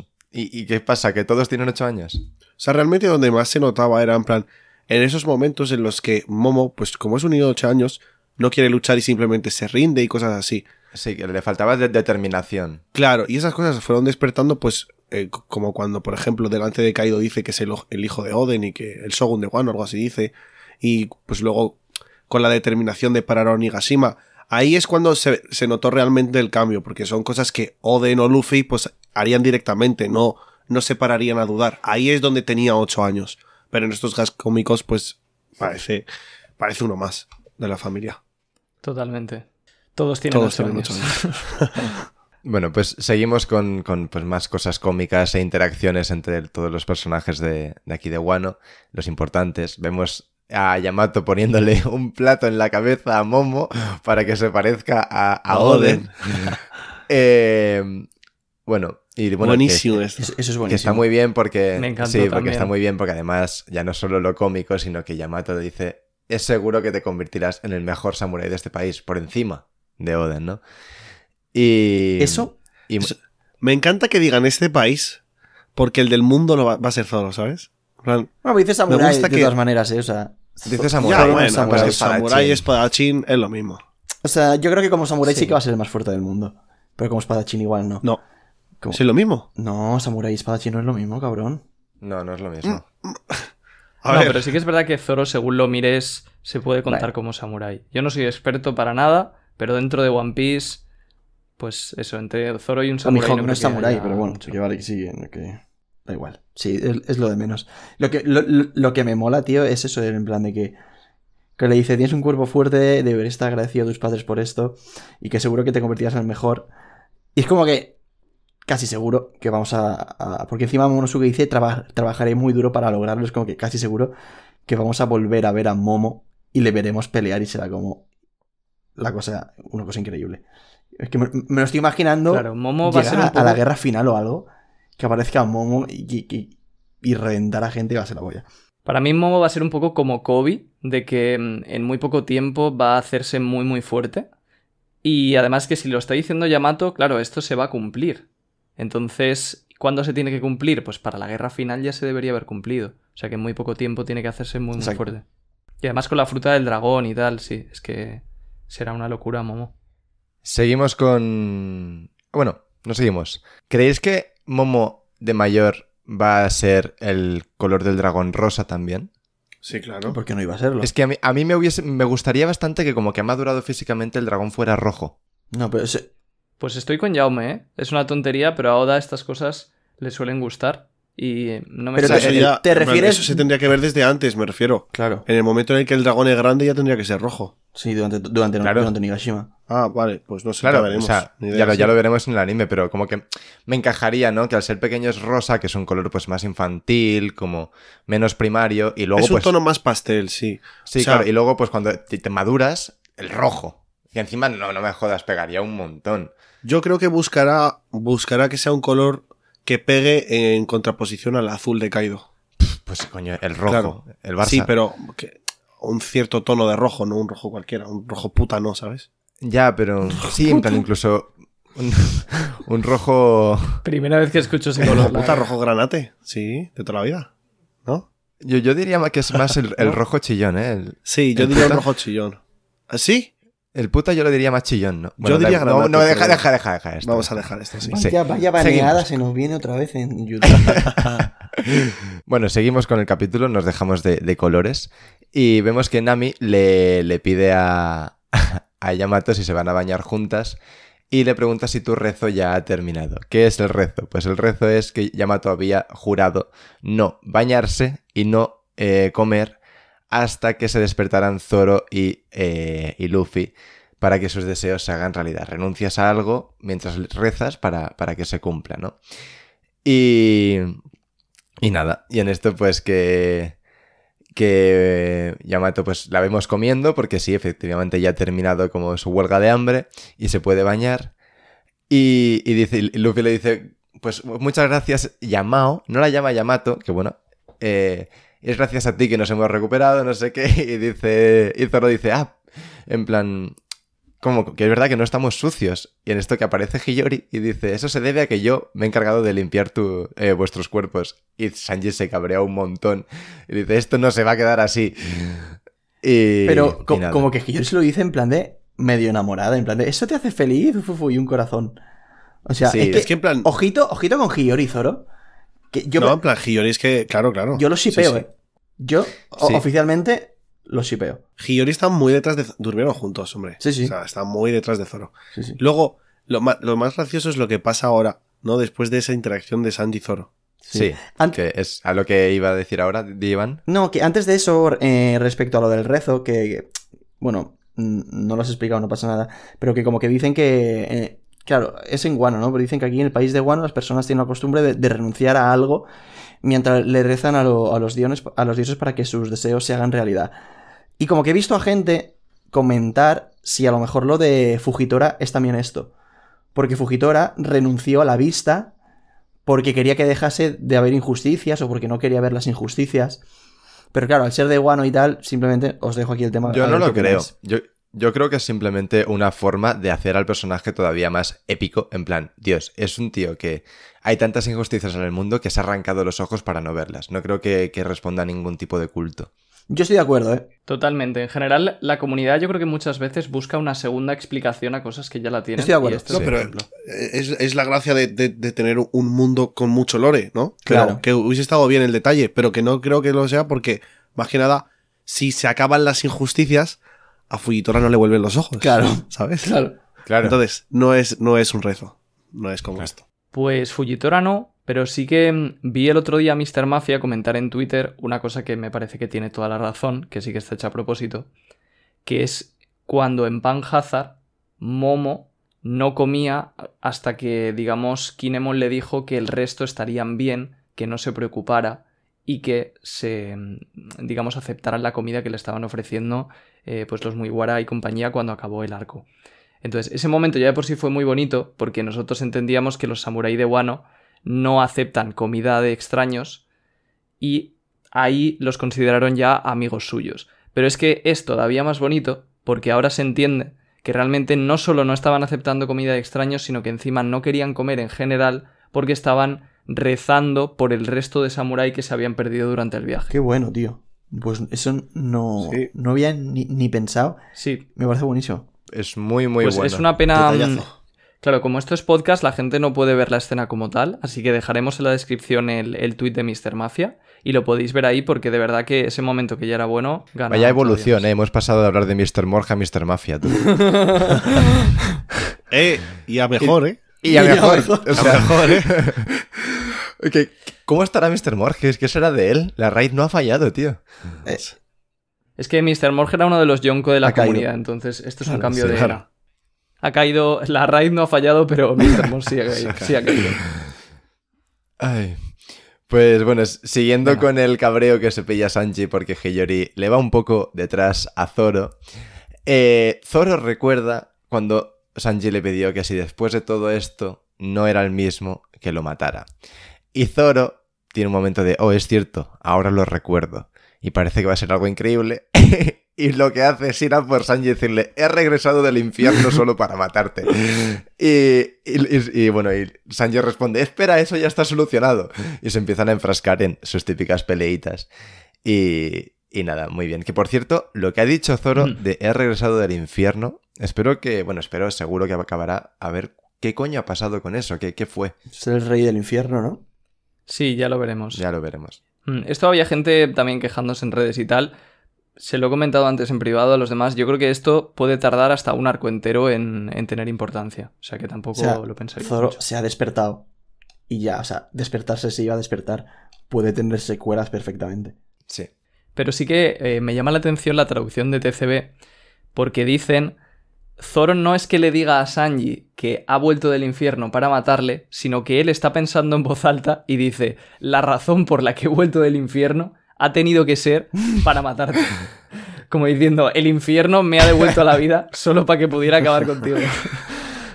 Hostias. No, me... Este capítulo de verdad que... ¿Cómo se disfruta, eh? Volver a ver un poco todo esto después de tantos años. Sí, justo. Ay.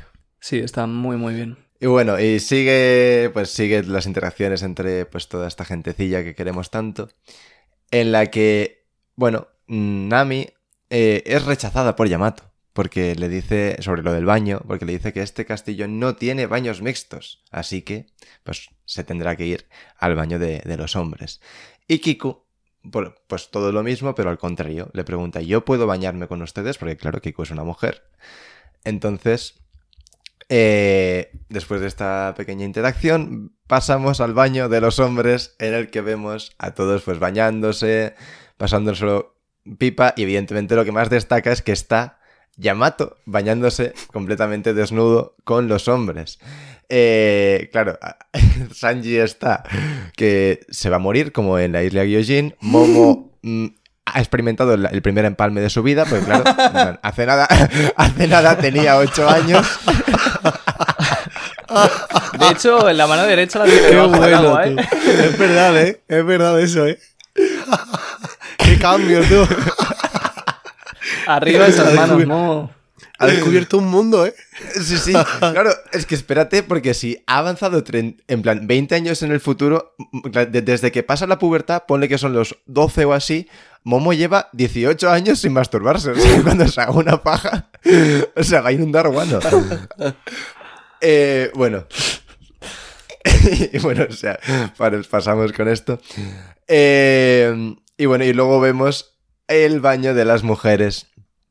Que, bueno, Nami dice que los hombres son muy ruidosos. Vemos a, a Carrot por el fondo, ¿eh? ahí, habría que decirlo. Y, y bueno, vemos a Nami, Tama, Kiku y Hiyori. Y bueno, simplemente las mujeres están más, más relajadas, ¿no? Y ya, y ya está. Ay. Ah, acabo de ver que también está Shinobu. Es verdad. Y, y Comachillo. Sí. Komachi ya está cagado. en plan, No, no sé por qué, pero tiene cara de que algo le preocupa. ¿Yo qué hago aquí? Sí. Pues, imagínate si estuviese mira, con los hombres. aprovecho que está Shinobu aquí. Aprovecho que está Shinobu aquí para decir una cosa que, que no comentamos en el, en el podcast anterior. Que justamente los que estaban recibiendo a Momo en su anuncio triunfal como Shogun eran nueve. Que esto, claro, es importante porque la profecía de, mm, de Toki era que serían nueve. mm, Bueno, no me acuerdo de las palabras, pero que serían nueve, vaya. Entonces parece que Oda también ha ajustado un poco las muertes y ha metido ahí a Shinobu para que fueran exactamente nueve personas. Y una cosa que quiero decir, ¿vale? Eh, que y además se ha montado mucho revuelo en la, en la comunidad sobre este tema. Y es que, bueno, es el tema de Yamato y su género, ¿vale? No quiero meterme en ningún marrón, así que voy a intentar ser muy, muy cuidadoso. Es una cosa que, he pensado y que además he leído cosas ahora por Twitter. Y evidentemente, ante la falta de otro tipo de confirmación, porque hasta ahora yo al menos personalmente me refería a Yamato en femenino porque eh, en las Vibrecard se confirmó que Kiku era, era, eh, era, era trans. Entonces dije, joder, si se, ha- si se ha- confirmado Kiku y Yamato no, y pon- pone que es mujer, pues lo de que es un hombre será por Oden o por alguna chorrada así que se resolverá. Entonces yo me refiero a ella en femenino. Claro, ante falta de confirmación sobre ese tema y que vemos aquí, pues que está bañándose con los hombres, yo paso a referirme a Yamato como, como hombre, pero eh, masculino, vaya. Pero eh, sí que pienso que eso va a tener un giro. O sea, creo que lo más correcto ahora es referirse a ella en masculino, a ella, he dicho a ella, ¿ves? A- aún me cuesta. ¿eh? Es que va, O sea, es que esto- va a costar, va a costar. Yo estoy de acuerdo es que contigo. va a costar. Yo estoy de acuerdo contigo y O va a costar. Lo, lo- lo importante es la intención, pero bueno, eh, que yo, pues lo- creo que lo más correcto ahora es referirse a, a él en, en masculino, pero sí que pienso que eso muy probablemente tenga un girito. ¿Por qué? Porque, joder, lo pienso y digo, en la, en la Vibrecard, bueno, ¿por qué no se confirmó? ¿Por qué se confirmó que era mujer? Vale, la Vibrecard puede fallar, pero joder, es información al fin y al cabo canon y, ponía que era, que era mujer. Eh, y luego, eh, cuando Oda, y dices, la Vibra Card puede ser cosa de Oda, en plan, no, que no tiene que ver tanto con Oda, y han sido los editores o quien sea, pero es que Oda en el manga presenta a Yamato como la hija de Kaido. O sea, la presentación de Yamato es como hija. Entonces, eh, esto no es suficiente, y es que me... el epíteto de Yamato es princesa demonio.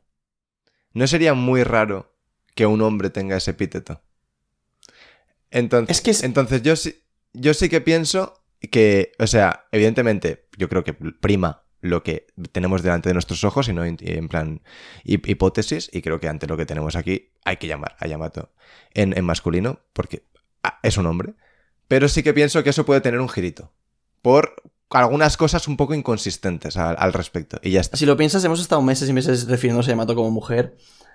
Y esto realmente es lo mismo. Quiero decir, mm, había, ya habían personajes que se referían a Yamato en masculino. ¿Vale? Eh, sí que... ¿Qué pasa? Eh, yo me refería a Yamato en femenino por todo lo que ha dicho Yaume y porque creo que todavía eh, habían...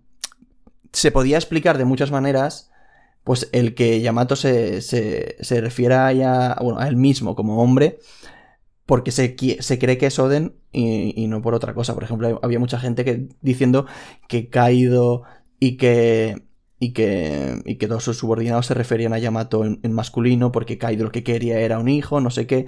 Creo que como esa, esa opción todavía estaba abierta y, y- todavía no se había visto, todavía no se había terminado de cerrar el arco de Yamato, por así decirlo, creo que había, para mí, más motivos para pensar en Yamato en femenino que en masculino. ¿Qué pasa? Que es que yo aquí, cuando veo a Yamato, estoy viendo a Yamato y estoy viendo al resto referirse a Yamato en masculino por cómo es Yamato. O sea, ahora mismo eh, está eh, eh, en el baño con los hombres y Yamato no ha dicho nada de Oden. mm, Momonosuke se está refiriendo a ella como Yamato. A mí eso no me pasaba antes. Yo cada vez que Yamato decía soy un hombre, o sea, bueno, realmente nunca ha dicho soy un hombre. Ella ha dicho soy Oden.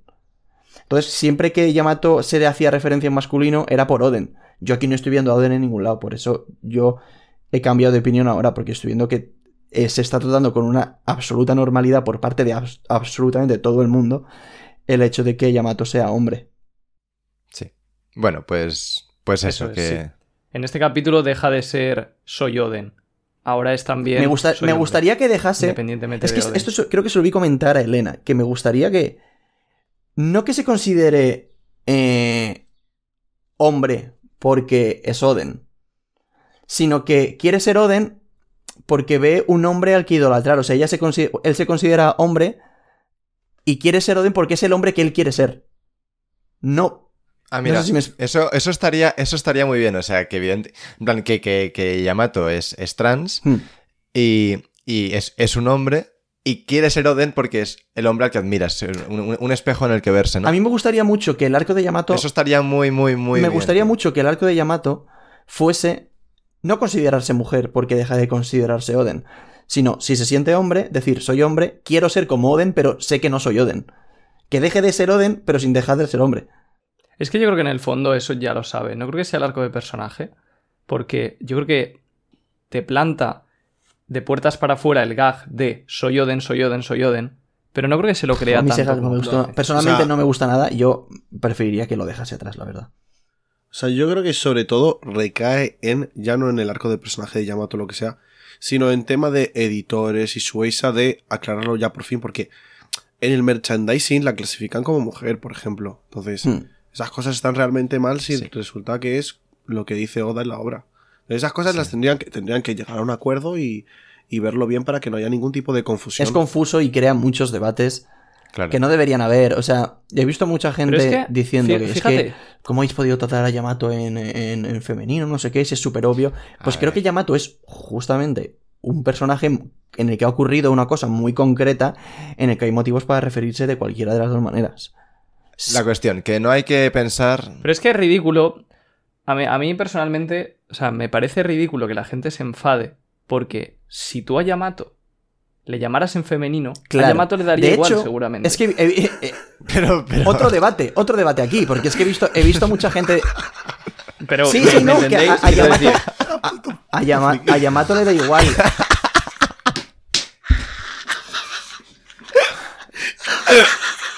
Yo no entiendo qué está ocurriendo tampoco, ¿eh, Royal? Yo tampoco, pero oye, Que- que eh, bienvenidos a la fiesta. Me una déjalo, cerveza. Es que, es que ha dicho Royal en plan, como argumento, que a Yamato le daría igual y no sé, me, me ha hecho No, mucha pero es que estoy de acuerdo. O sea, quiero decir. Es que Es yo creo forma que de Yamato en ningún momento se ha planteado en plan de soy hombre, soy mujer. mm, Yo, es que hay mucha gente incluso diciendo que, que Yamato puede ser incluso no binaria. Que no se, Yo creo que- no se identifica ni Yo con creo hombre ni con mujer. demasiado le estamos pidiendo a, a Oda. En plan, yo Puede creo que Oda bina- de, de binario entiende ceros y unos. Pero bueno. Eh, O sea, al, al final a mí lo que, lo que me gusta de esto es que el mensaje que te transmite One Piece a lo largo de toda la obra es que dan igual tus condiciones con las que nazcas si todo el mundo es un ser humano, ¿no? Entonces todo el mundo está en igualdad de condiciones. Entonces, a mí hasta me gusta que Oda no le dé tantísima importancia a si Yamato se considera hombre o mujer, a que lo aclare exactamente tal, porque al final yo creo que para Oda y lo que quiere transmitir es que es lo de menos, simplemente. Y eso me parece parte del mensaje y parte Sí, de lo pero que- sí que me parece. como o sea que, que sí que- para nosotros, como que nosotros tenemos un podcast solo para hablar de One Piece y para nosotros nada es lo de menos porque lo comentamos todo. Pues eso, simplemente quería, quería comentar eso, que a partir de ahora, evidentemente, ante la falta de cualquier otra información y, ante lo visto, creo que lo correcto es referirse a Yamato en, masculino, pero yo personalmente, por lo que he dicho antes, tipo su epíteto de princesa Oni, que no se confirmó lo contrario cuando con Kikuchi en la Vibrecard, con que el propio, el propio Oda eh, presentó a Yamato como eh, la hija de Kaido. Entonces, yo creo que, que eso va a dar un girito en algún momento. Pero evidentemente es lo de menos y es lo menos importante y en vistas, como ya he dicho, de lo que hay, nos, nos referimos a, a él en, en masculino porque es lo que, lo que toca. Pero sí que, pues eso, que creo que puede cambiar y ya O sea, está. yo le quería responder una cosa a, a Royal antes de pasar del tema, que estoy, estoy en parte de acuerdo contigo de que a lo mejor a Yamato no le da igual y tal, pero sí que creo que me parece que es importante que, que tanto por parte de Oda o de, o de Shueisha o de quien coño se dedique, que lo aclare, porque creo que tiene una oportunidad de, de crear un- pues una especie de referente para la gente que, que sí que es trans y si Ya- Yamato lo es, creo que deberían decirlo, porque creo que Pues, puedes... est- pero está Kiku ya. Sí, confirmado. pero está Kiku ya. Sí, eso es Pero verdad. imagínate Así como he dicho lo alguien en la también banda estoy de acuerdo O sea, con eso, Iván. Toda la gente que sea trans, eso puede ser un referente brutal. Kiku está muy, Ya, está muy bien y Ivankov también Es está muy bien. Estás, estás pensando Pero- con una mentalidad muy occidental, eh, Iván. O sea, muy, muy occidental. Creo que, creo que lo- los- o sea, ojalá equivocarme, pero desde lo poco que sé, creo que que haya un referente trans en la tripulación. A, a, a Shueisha se la suda tres cojones infinito al cuadrado. O sea, Ya, pero pero bueno. quiero decir que aunque sea la suden, yo creo que es que es acabar con debates y acabar con Es, tonterías. es también. una oportunidad increíble, Sí. sí, pero no, no creo que, que pase nada de eso. Y, y nada, bueno, creo que quien, quien quiera decir algo más, que hable ahora o calle para siempre. Sí, yo quiero decir. vamos a cambiar. Yo quiero decir que en verdad esto es un argumento solidísimo para que Yamato no se una, porque eh, Sanji corre riesgo de muerte. Ya está. Eso es completamente comprensible. Y Es sí, un hecho, sí. De hecho, o sea, yo tengo bastante curiosidad por ver. por ver las interacciones de Sanji con Yamato a partir de ahora, porque claro, esto es algo que no solo va a pasar aquí. bueno, Se va a repetir una y otra vez. Bueno. Eh, Sanji bisexual, confirmado. Eh, seguimos con, con el capítulo. Ya salimos de los baños y, de- y del debate. Eh, dejamos a Momo hacerse una paja tranquilo. Y pasamos a. a Udon, el puerto Tokage. Que si no recuerdo mal, este puerto es la divina bendita gloria para Kinemon, ¿no? Que fue Sí. que fue lo que le hizo salir el plan perfectamente sin querer. Y vemos a. eh, a Frankie y a Usopp, que como no, ¿quién más podría estar con, con el barco, con los barcos? Que vemos el de Kit, que tiene un diseño espectacular. Vemos el submarino de, de Low y el Thousand Sunny. Están. eh, bueno, me hace mucha gracia porque está el, el Frankie Shogun, que el- pues ya lo ha reparado Frankie. Y están Beppo, Killer y otro pavo que será de la tripulación de Kit, deduzco. No. Eh, Ah, vale, sí, perdón, ¿Quién es perdón, perdón. Sí. Sí, sí, sí. Sí. Pues otro pavo de la tripulación de Kit, o sea, iba a preguntar a Yute, que es el experto. Literalmente. eh, que están flipando, en plan, porque deben ser los típicos de la tripulación que les encantan estas chorradas. Y me encanta porque está, claro, está Frankie Shogun ahí increíble y está Usopp como haciéndose lo interesante, como... "Ah". O sea, yo, yo, yo lo tengo todo el día en casa. esto. Claro.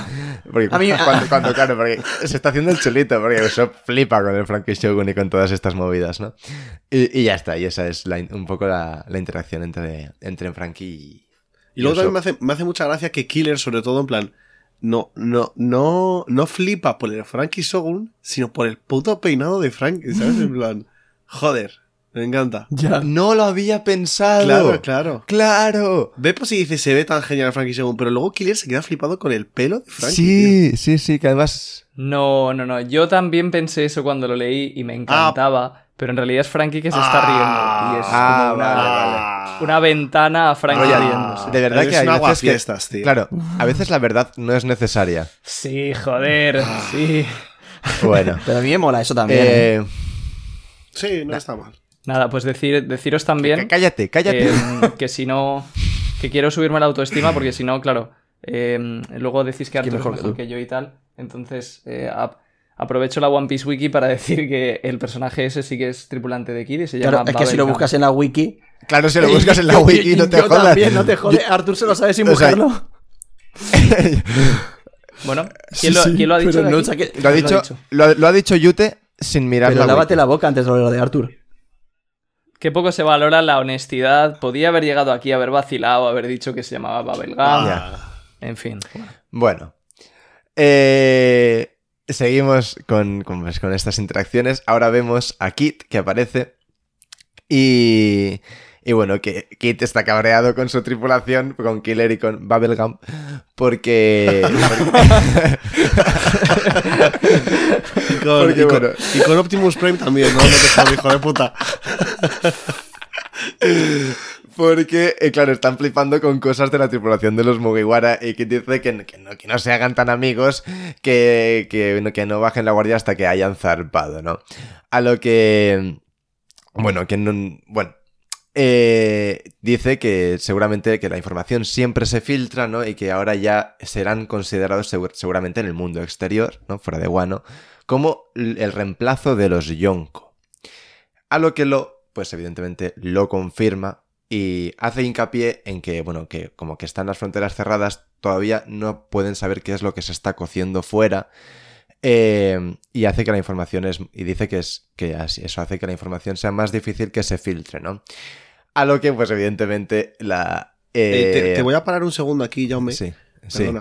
Que lo hemos estado comentando Royal y yo antes. Y es que esto nos parece muy importante. Porque quiere, en plan. O sea, al final lo hace hincapié en que no sabe cuál va a ser la respuesta del exterior. ¿Vale? Entonces, eh. No sé si. Pero, pero, pero, ¿que os ha visto, Mau- que os ha visto Mau para grabar? Que no, tío. El puto Royal ha cogido papel higiénico, tío. Está hablando Yute súper serio. Escucho un ruidito y veo a Royal pasándose papel higiénico por, por el sobaco.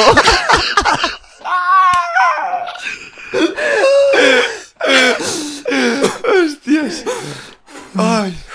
Fua, Y yo me he descojonado porque, claro, te he visto a ti riéndote y al cabo digo, ¿por qué se ríe este imbécil? Y al cabo de un poco he caído en que era por eso. Ay, Dios. Ay. Sigue, sí, habla- sigue diciendo lo que estabas diciendo, Yute. No, no, que es muy importante eso para tener en cuenta el futuro. El hecho de que Wano sea impenetrable es, eh, no es un pro, es una contra, de hecho. Porque no saben cuál va a ser la respuesta a la hora de que salgan los Mugiwaras y tal. Y de hecho esto pues puede tener que ver con lo que hagamos en el final del capítulo. Exacto. Eh, bueno, pues eh, una vez eh, se, dice, se dice esto, esta conversación entre Kit y Lo, pues llegan los fanboys de las tripulaciones, ¿no? Como Beppo y compañía. Gumball está por ahí también otra vez. Eh, Gaby, hijo de puta. Hostia, Gumball. Hostia, vaya, Gumball, ¿quién es? Es uno de Hora de Aventuras, ¿no? No. El asombroso mundo de Gumball es una serie Ah, aparte. coño. Ah, vale, vale. Escucha, Royal, ¿puedes intentar buscar cuál es el, el del medio? Voy. Bueno, bueno, o sea, es que en la viñeta están Beppo, eh, Bubblegum y un tío random y ahora le, ha pedido Yute a, a Royal. Pomp se llama. Pum. Bueno, Sí. pues están eh, Bubblegum, Pomp y Beppo ya pues en modo fanboys en plan, hostia, qué, qué puta recompensa van a tener, ¿no? Nuestros, nuestros capitanes, a- bueno, nuestro capitán y los capitanes en general, ahora, ¿no? A lo que llega Ratatouille, alias Apu, con, con, con un number. eh, y en esto que, que, bueno, que dice, "Ac- acertaron, no sé, no sé cómo los del periódico llegaron a enterarse. O sea, como que no estaba el CP0 ahí, gilipollas, pero bueno. Eh, y bueno, que reconfirma que la, que la información se ha filtrado de, ver- de verdad. Y que las recompensas que tanto les importan ya han salido.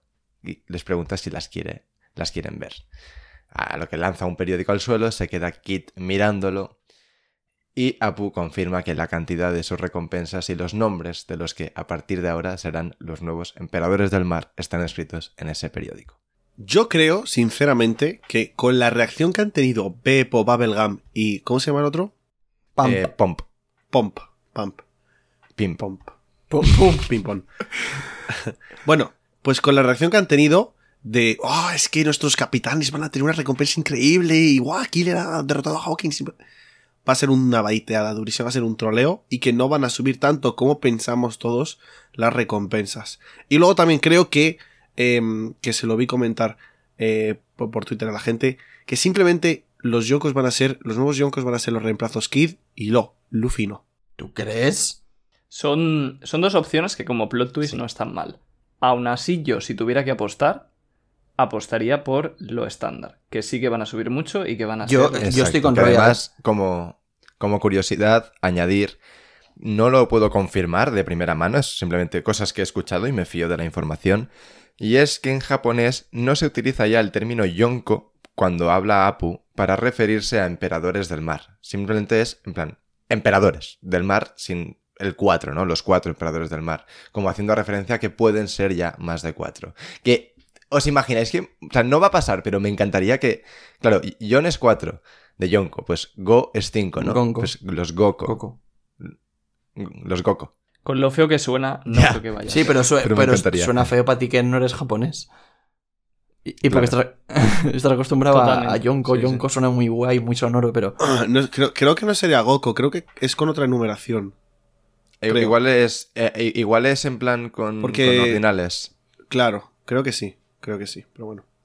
De todas formas, em, apoyar lo que ha dicho Jaume, porque no es que digan estos van a ser los nuevos emperadores del mar, sino que lo ponen como título. O sea, estos son los que se les ha dado el cargo de tal, Sí. ¿vale? Sí, sí, sí, no se Explicado un poco pocho, pero que si fueran cuatro, habrían dicho Yonko, por la forma en la que lo han dicho. Con lo cual es una pista muy Vale. grande de que no son cuatro. Ahora, me he acordado yo solito. Quiero retomar lo del Gorosei. ¿Vale?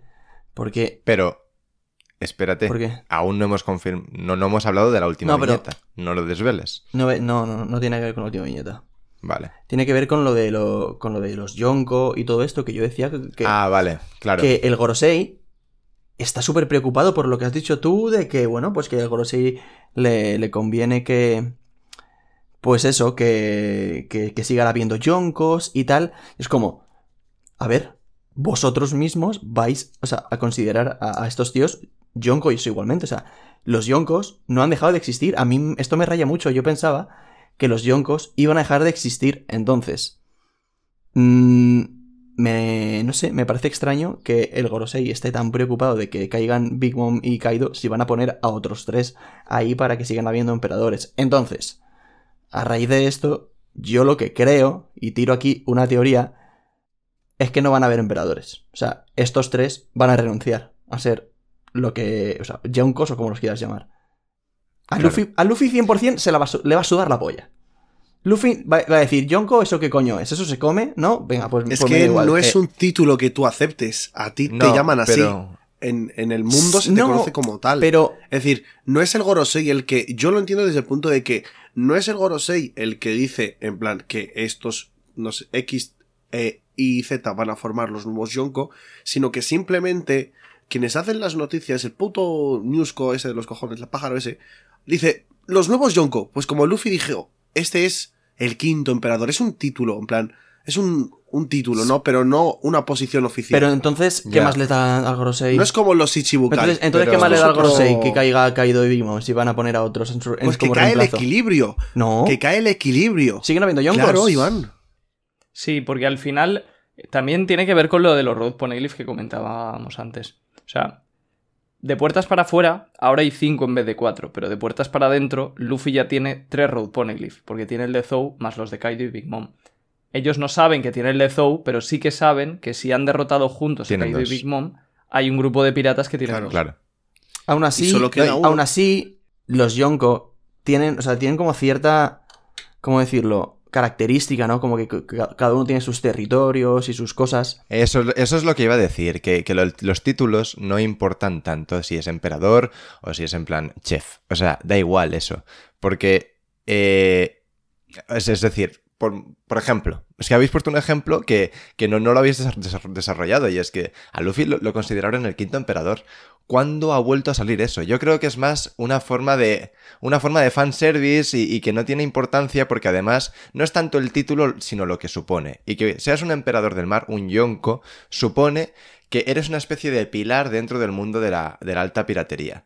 ¿Qué pasa? Que Luffy, Kid y Law, por mucho que los llamen yonko, emperadores yonko, lo que sea, no van a ser ningún pilar, van a ser como putas moscas que se van moviendo y lo, y lo, y lo van destrozando todo hasta acabar con todo, ¿no? Entonces, yo creo que hay que quitar un poco esa asociación a Yonko y lo que suponen los Yonko que han sido. Claro. eh, Es- es- es a lo que yo me refiero, que a que- los emperadores que han dicho que han sido Shanks, Shirohige, Kurohige. Es a lo que yo me refiero, que estos tres le, o sea, no van a casar con la, con la idea de emperador. O sea, e- estos Pero tres... se les va a conocer como tal. Vale, se les va a conocer como tal, pero va a dar igual. Quiero decir, no van a serlo. O sea, sí, lo- claro que da igual. No, pero por ejemplo, pues eh, mm, Shanks, Kaido, eh, eh, Big Mom, sí que aceptan ese rol. Y sí que... a- a- Porque aportaban equilibrio. Vale, pero me refiero, ellos, Entre ellos los mismos cuatro. aportan ese rol, se consideran yonkos, se consideran que son un pilar importante, que yo tengo mi territorio, eh, eh, se respetan mucho entre ellos porque, porque tal. Yo creo que estos no, yo creo, yo, creo que estos van a romper con, con- con la idea de emperador. Y simplemente son tres, tres piratas que van a querer ir a- a por el One Piece y no van a querer ni conquistar territorios ni boyas. Claro. O sea, no, y además. Sí, pero es curioso también porque Luffy sin quererlo sí que tiene Sí. territorios. O sea, Luffy sin quererlo sí que se parece a un emperador tradicional en el sentido de tanto la fuerza de, de combate. No, como pero los es que yo creo que además hay, hay un punto clave que no, tiene, que no tienen. que no tiene Luffy que tienen todos los demás. Y es que. Si tú quieres ir a por, a por Big Mom, sabes dónde tienes que ir. A por Kaido, sabes dónde tienes que ir. ¿Quieres ir a por Luffy? Pues como no tengas una Vibrecar de Luffy, este hijo puta no para de moverse. Claro. Claro, Luffy, Luffy no está establecido en un lugar como, como el gobernador, como Kaido en Wano. Es decir, y, y yo de verdad que pienso que lo de que los llamen emperadores es puro fanservice y, y que mola. Porque, joder, no, no, lo, lo del quinto emperador, que pasó hace años de Luffy, es una cosa que todos, vamos, nos hicimos un pajote cuando vimos que, guau, Luffy es el quinto emperador. Pero nos porque ponen era un lo- lo ponen que a- le puso eh, Claro, en plan, sí, claro. Morgan, Morgan, sí. Plan, Sí. se lo puso- y era un título en plan, en el mundo, pues ah, ha aparecido el quinto emperador. Como cuando en marca te ponen, yo qué sé, el nuevo Messi.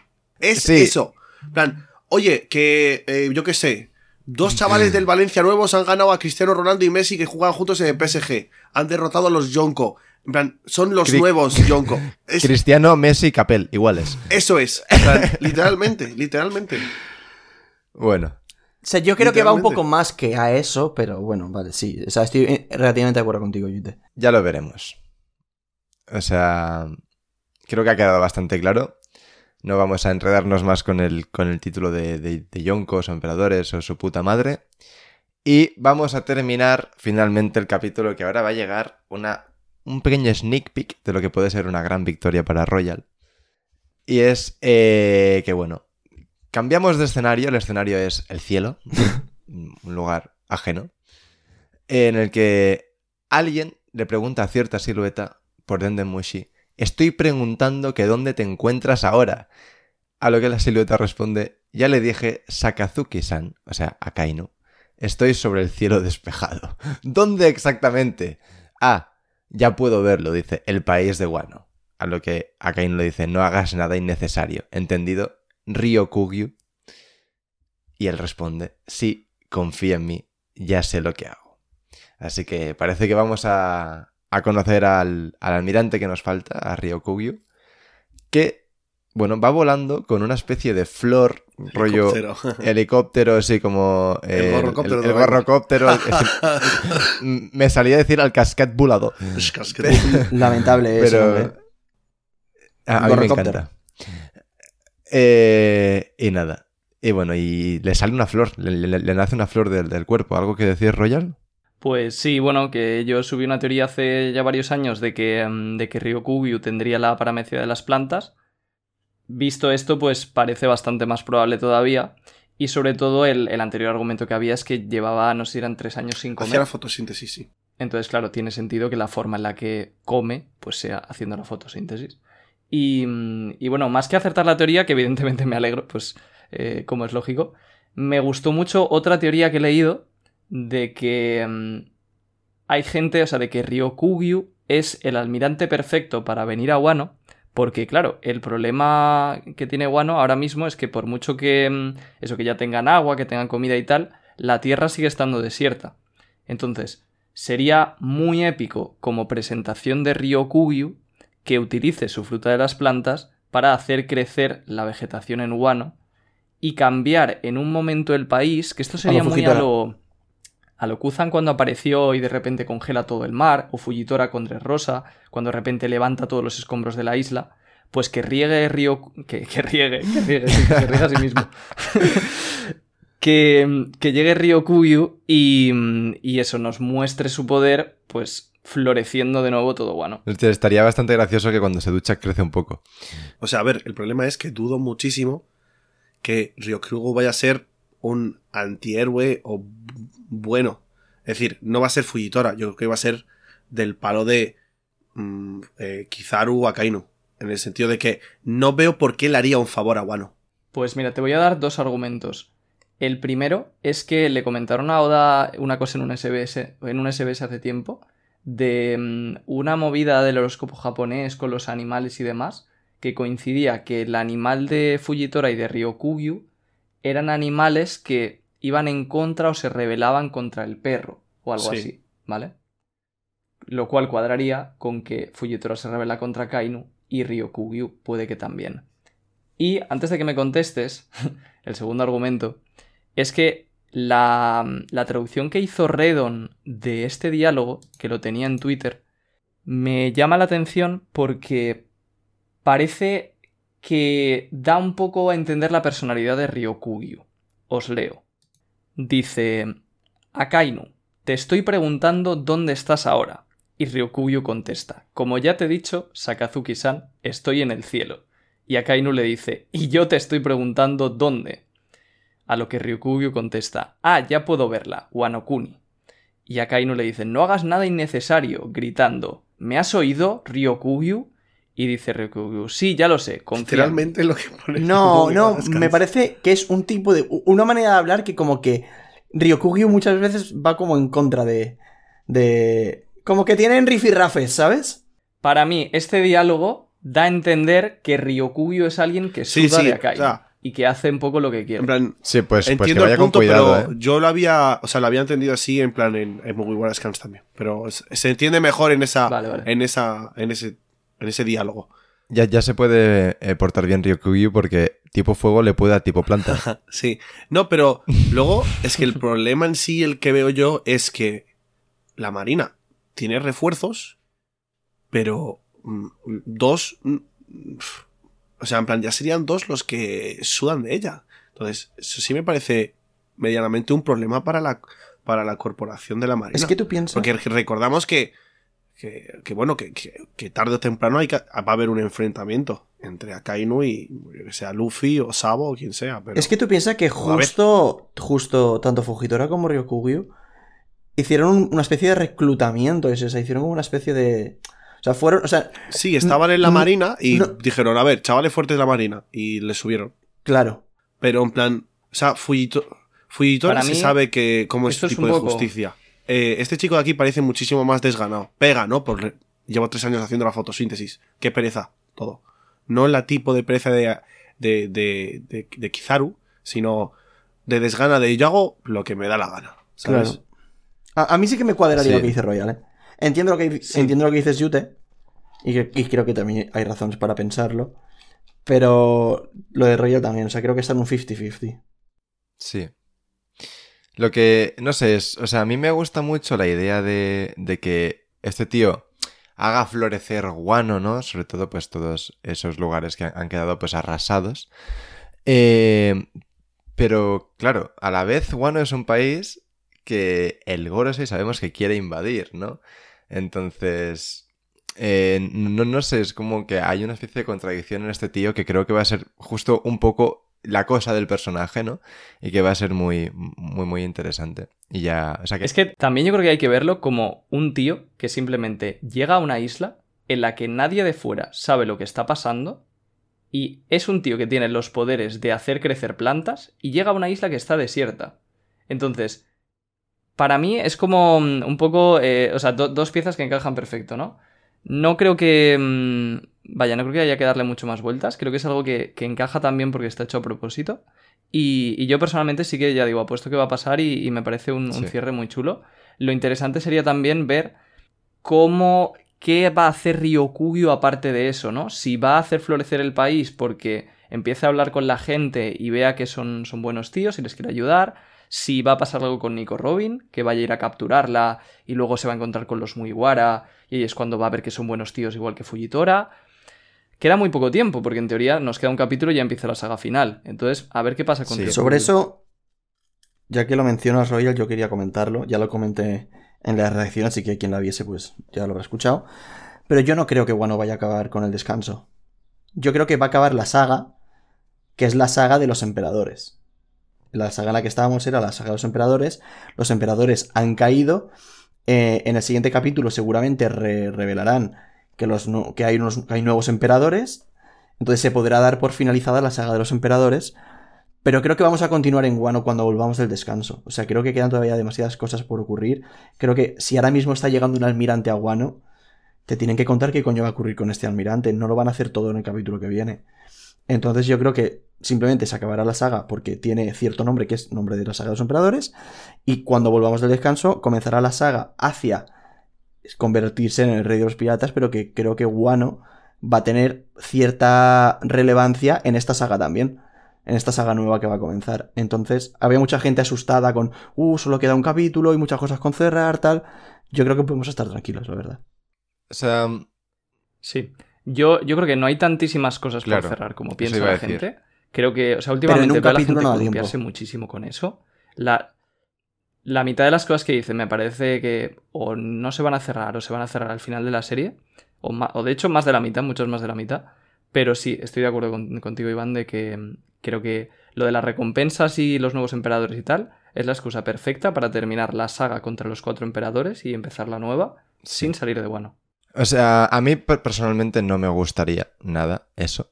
Mm, bueno, no me gustaría nada. Hay que ver cómo es. Igual luego me encanta, ¿no? Pero sí que ahora, de- desde, desde lo que sabemos, a mí me gustaría muchísimo irme al descanso con la tranquilidad de ver que se ha cerrado Guano, que se han subido al barco y se han ido. Y ha quedado todo bien atrás. O sea, me encantaría ¿Te eso. digo cómo te vas a ir al descanso? Con un cliffhanger No, de no. cojones y me voy a comer No, un mojón. Puede que sí, lo puede sé. que sí, pero yo, yo, mi apuesta es que la semana que viene va a ser la fiesta, ¿vale? Hombre, sí. y, y va- y vamos a, a ver lo de las recompensas, vamos a ver lo de los nuevos yonkos y cuando volvamos del descanso veremos qué ocurre con los Phoneglyph. Y en base a lo que lean con los Phoneglyph, pues comenzará la saga de encontrar el One Piece porque eh, pues adquirirán información nueva para ayudarles a, a- a- a cómo bueno pues a cómo Bueno. comenzar a encontrar el One Piece. Ya veremos, ya veremos, ya veremos. No sé, o sea, Puede ser perfectamente y tiene todo el sentido, ¿eh? pero, pero sí que, no sé. No, no me digas que no sería bonito cerrar la saga y e irnos al descanso con todo cerrado ya. Si me haces un capítulo de barco 50 zarpando. páginas, sí.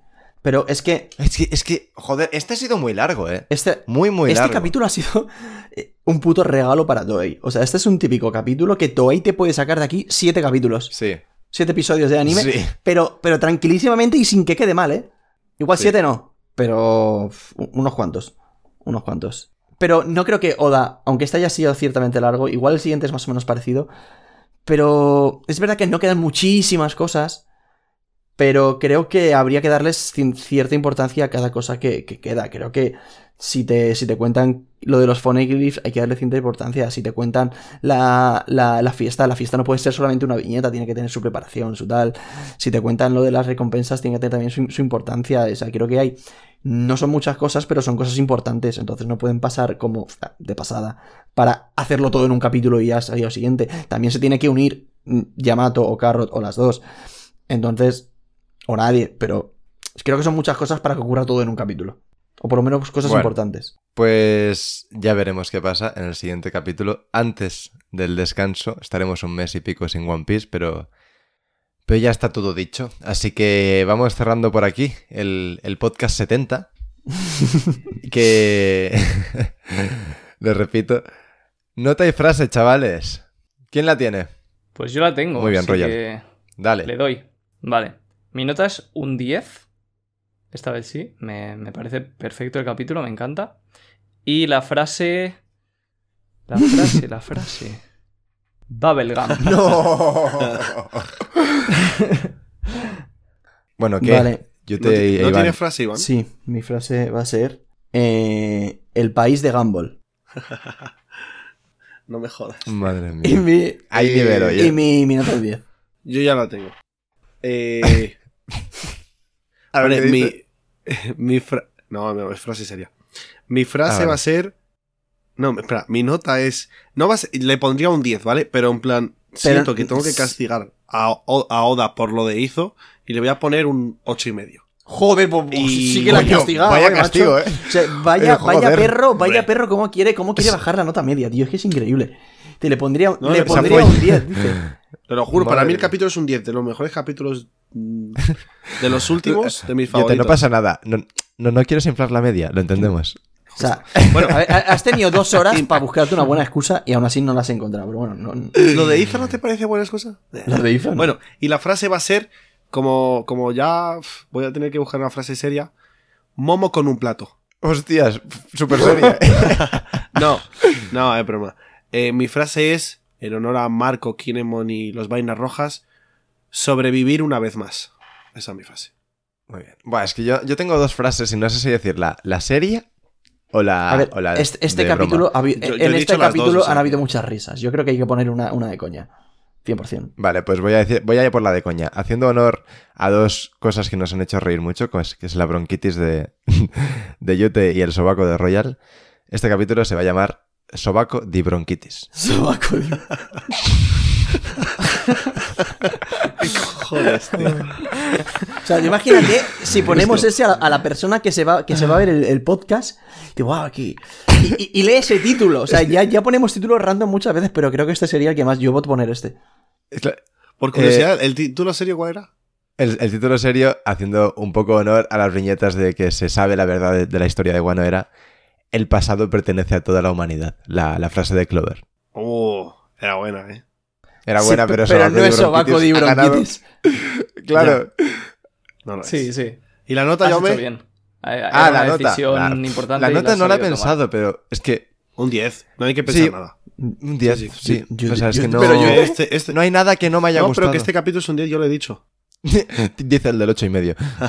Pero es que, Bueno, es que, es que pam, pam. pues...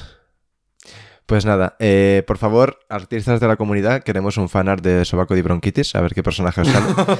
y, y, y nada, cerramos por aquí. Nos podéis seguir en todas nuestras redes sociales y movidas que tenemos, que hay muchos enlaces. Y bueno, cerramos por aquí. Así que hasta, hasta la semana que viene. Adiós. Chao, chao, chao, chao, chao. No sé, ¿por, por qué saludo a la cámara siempre?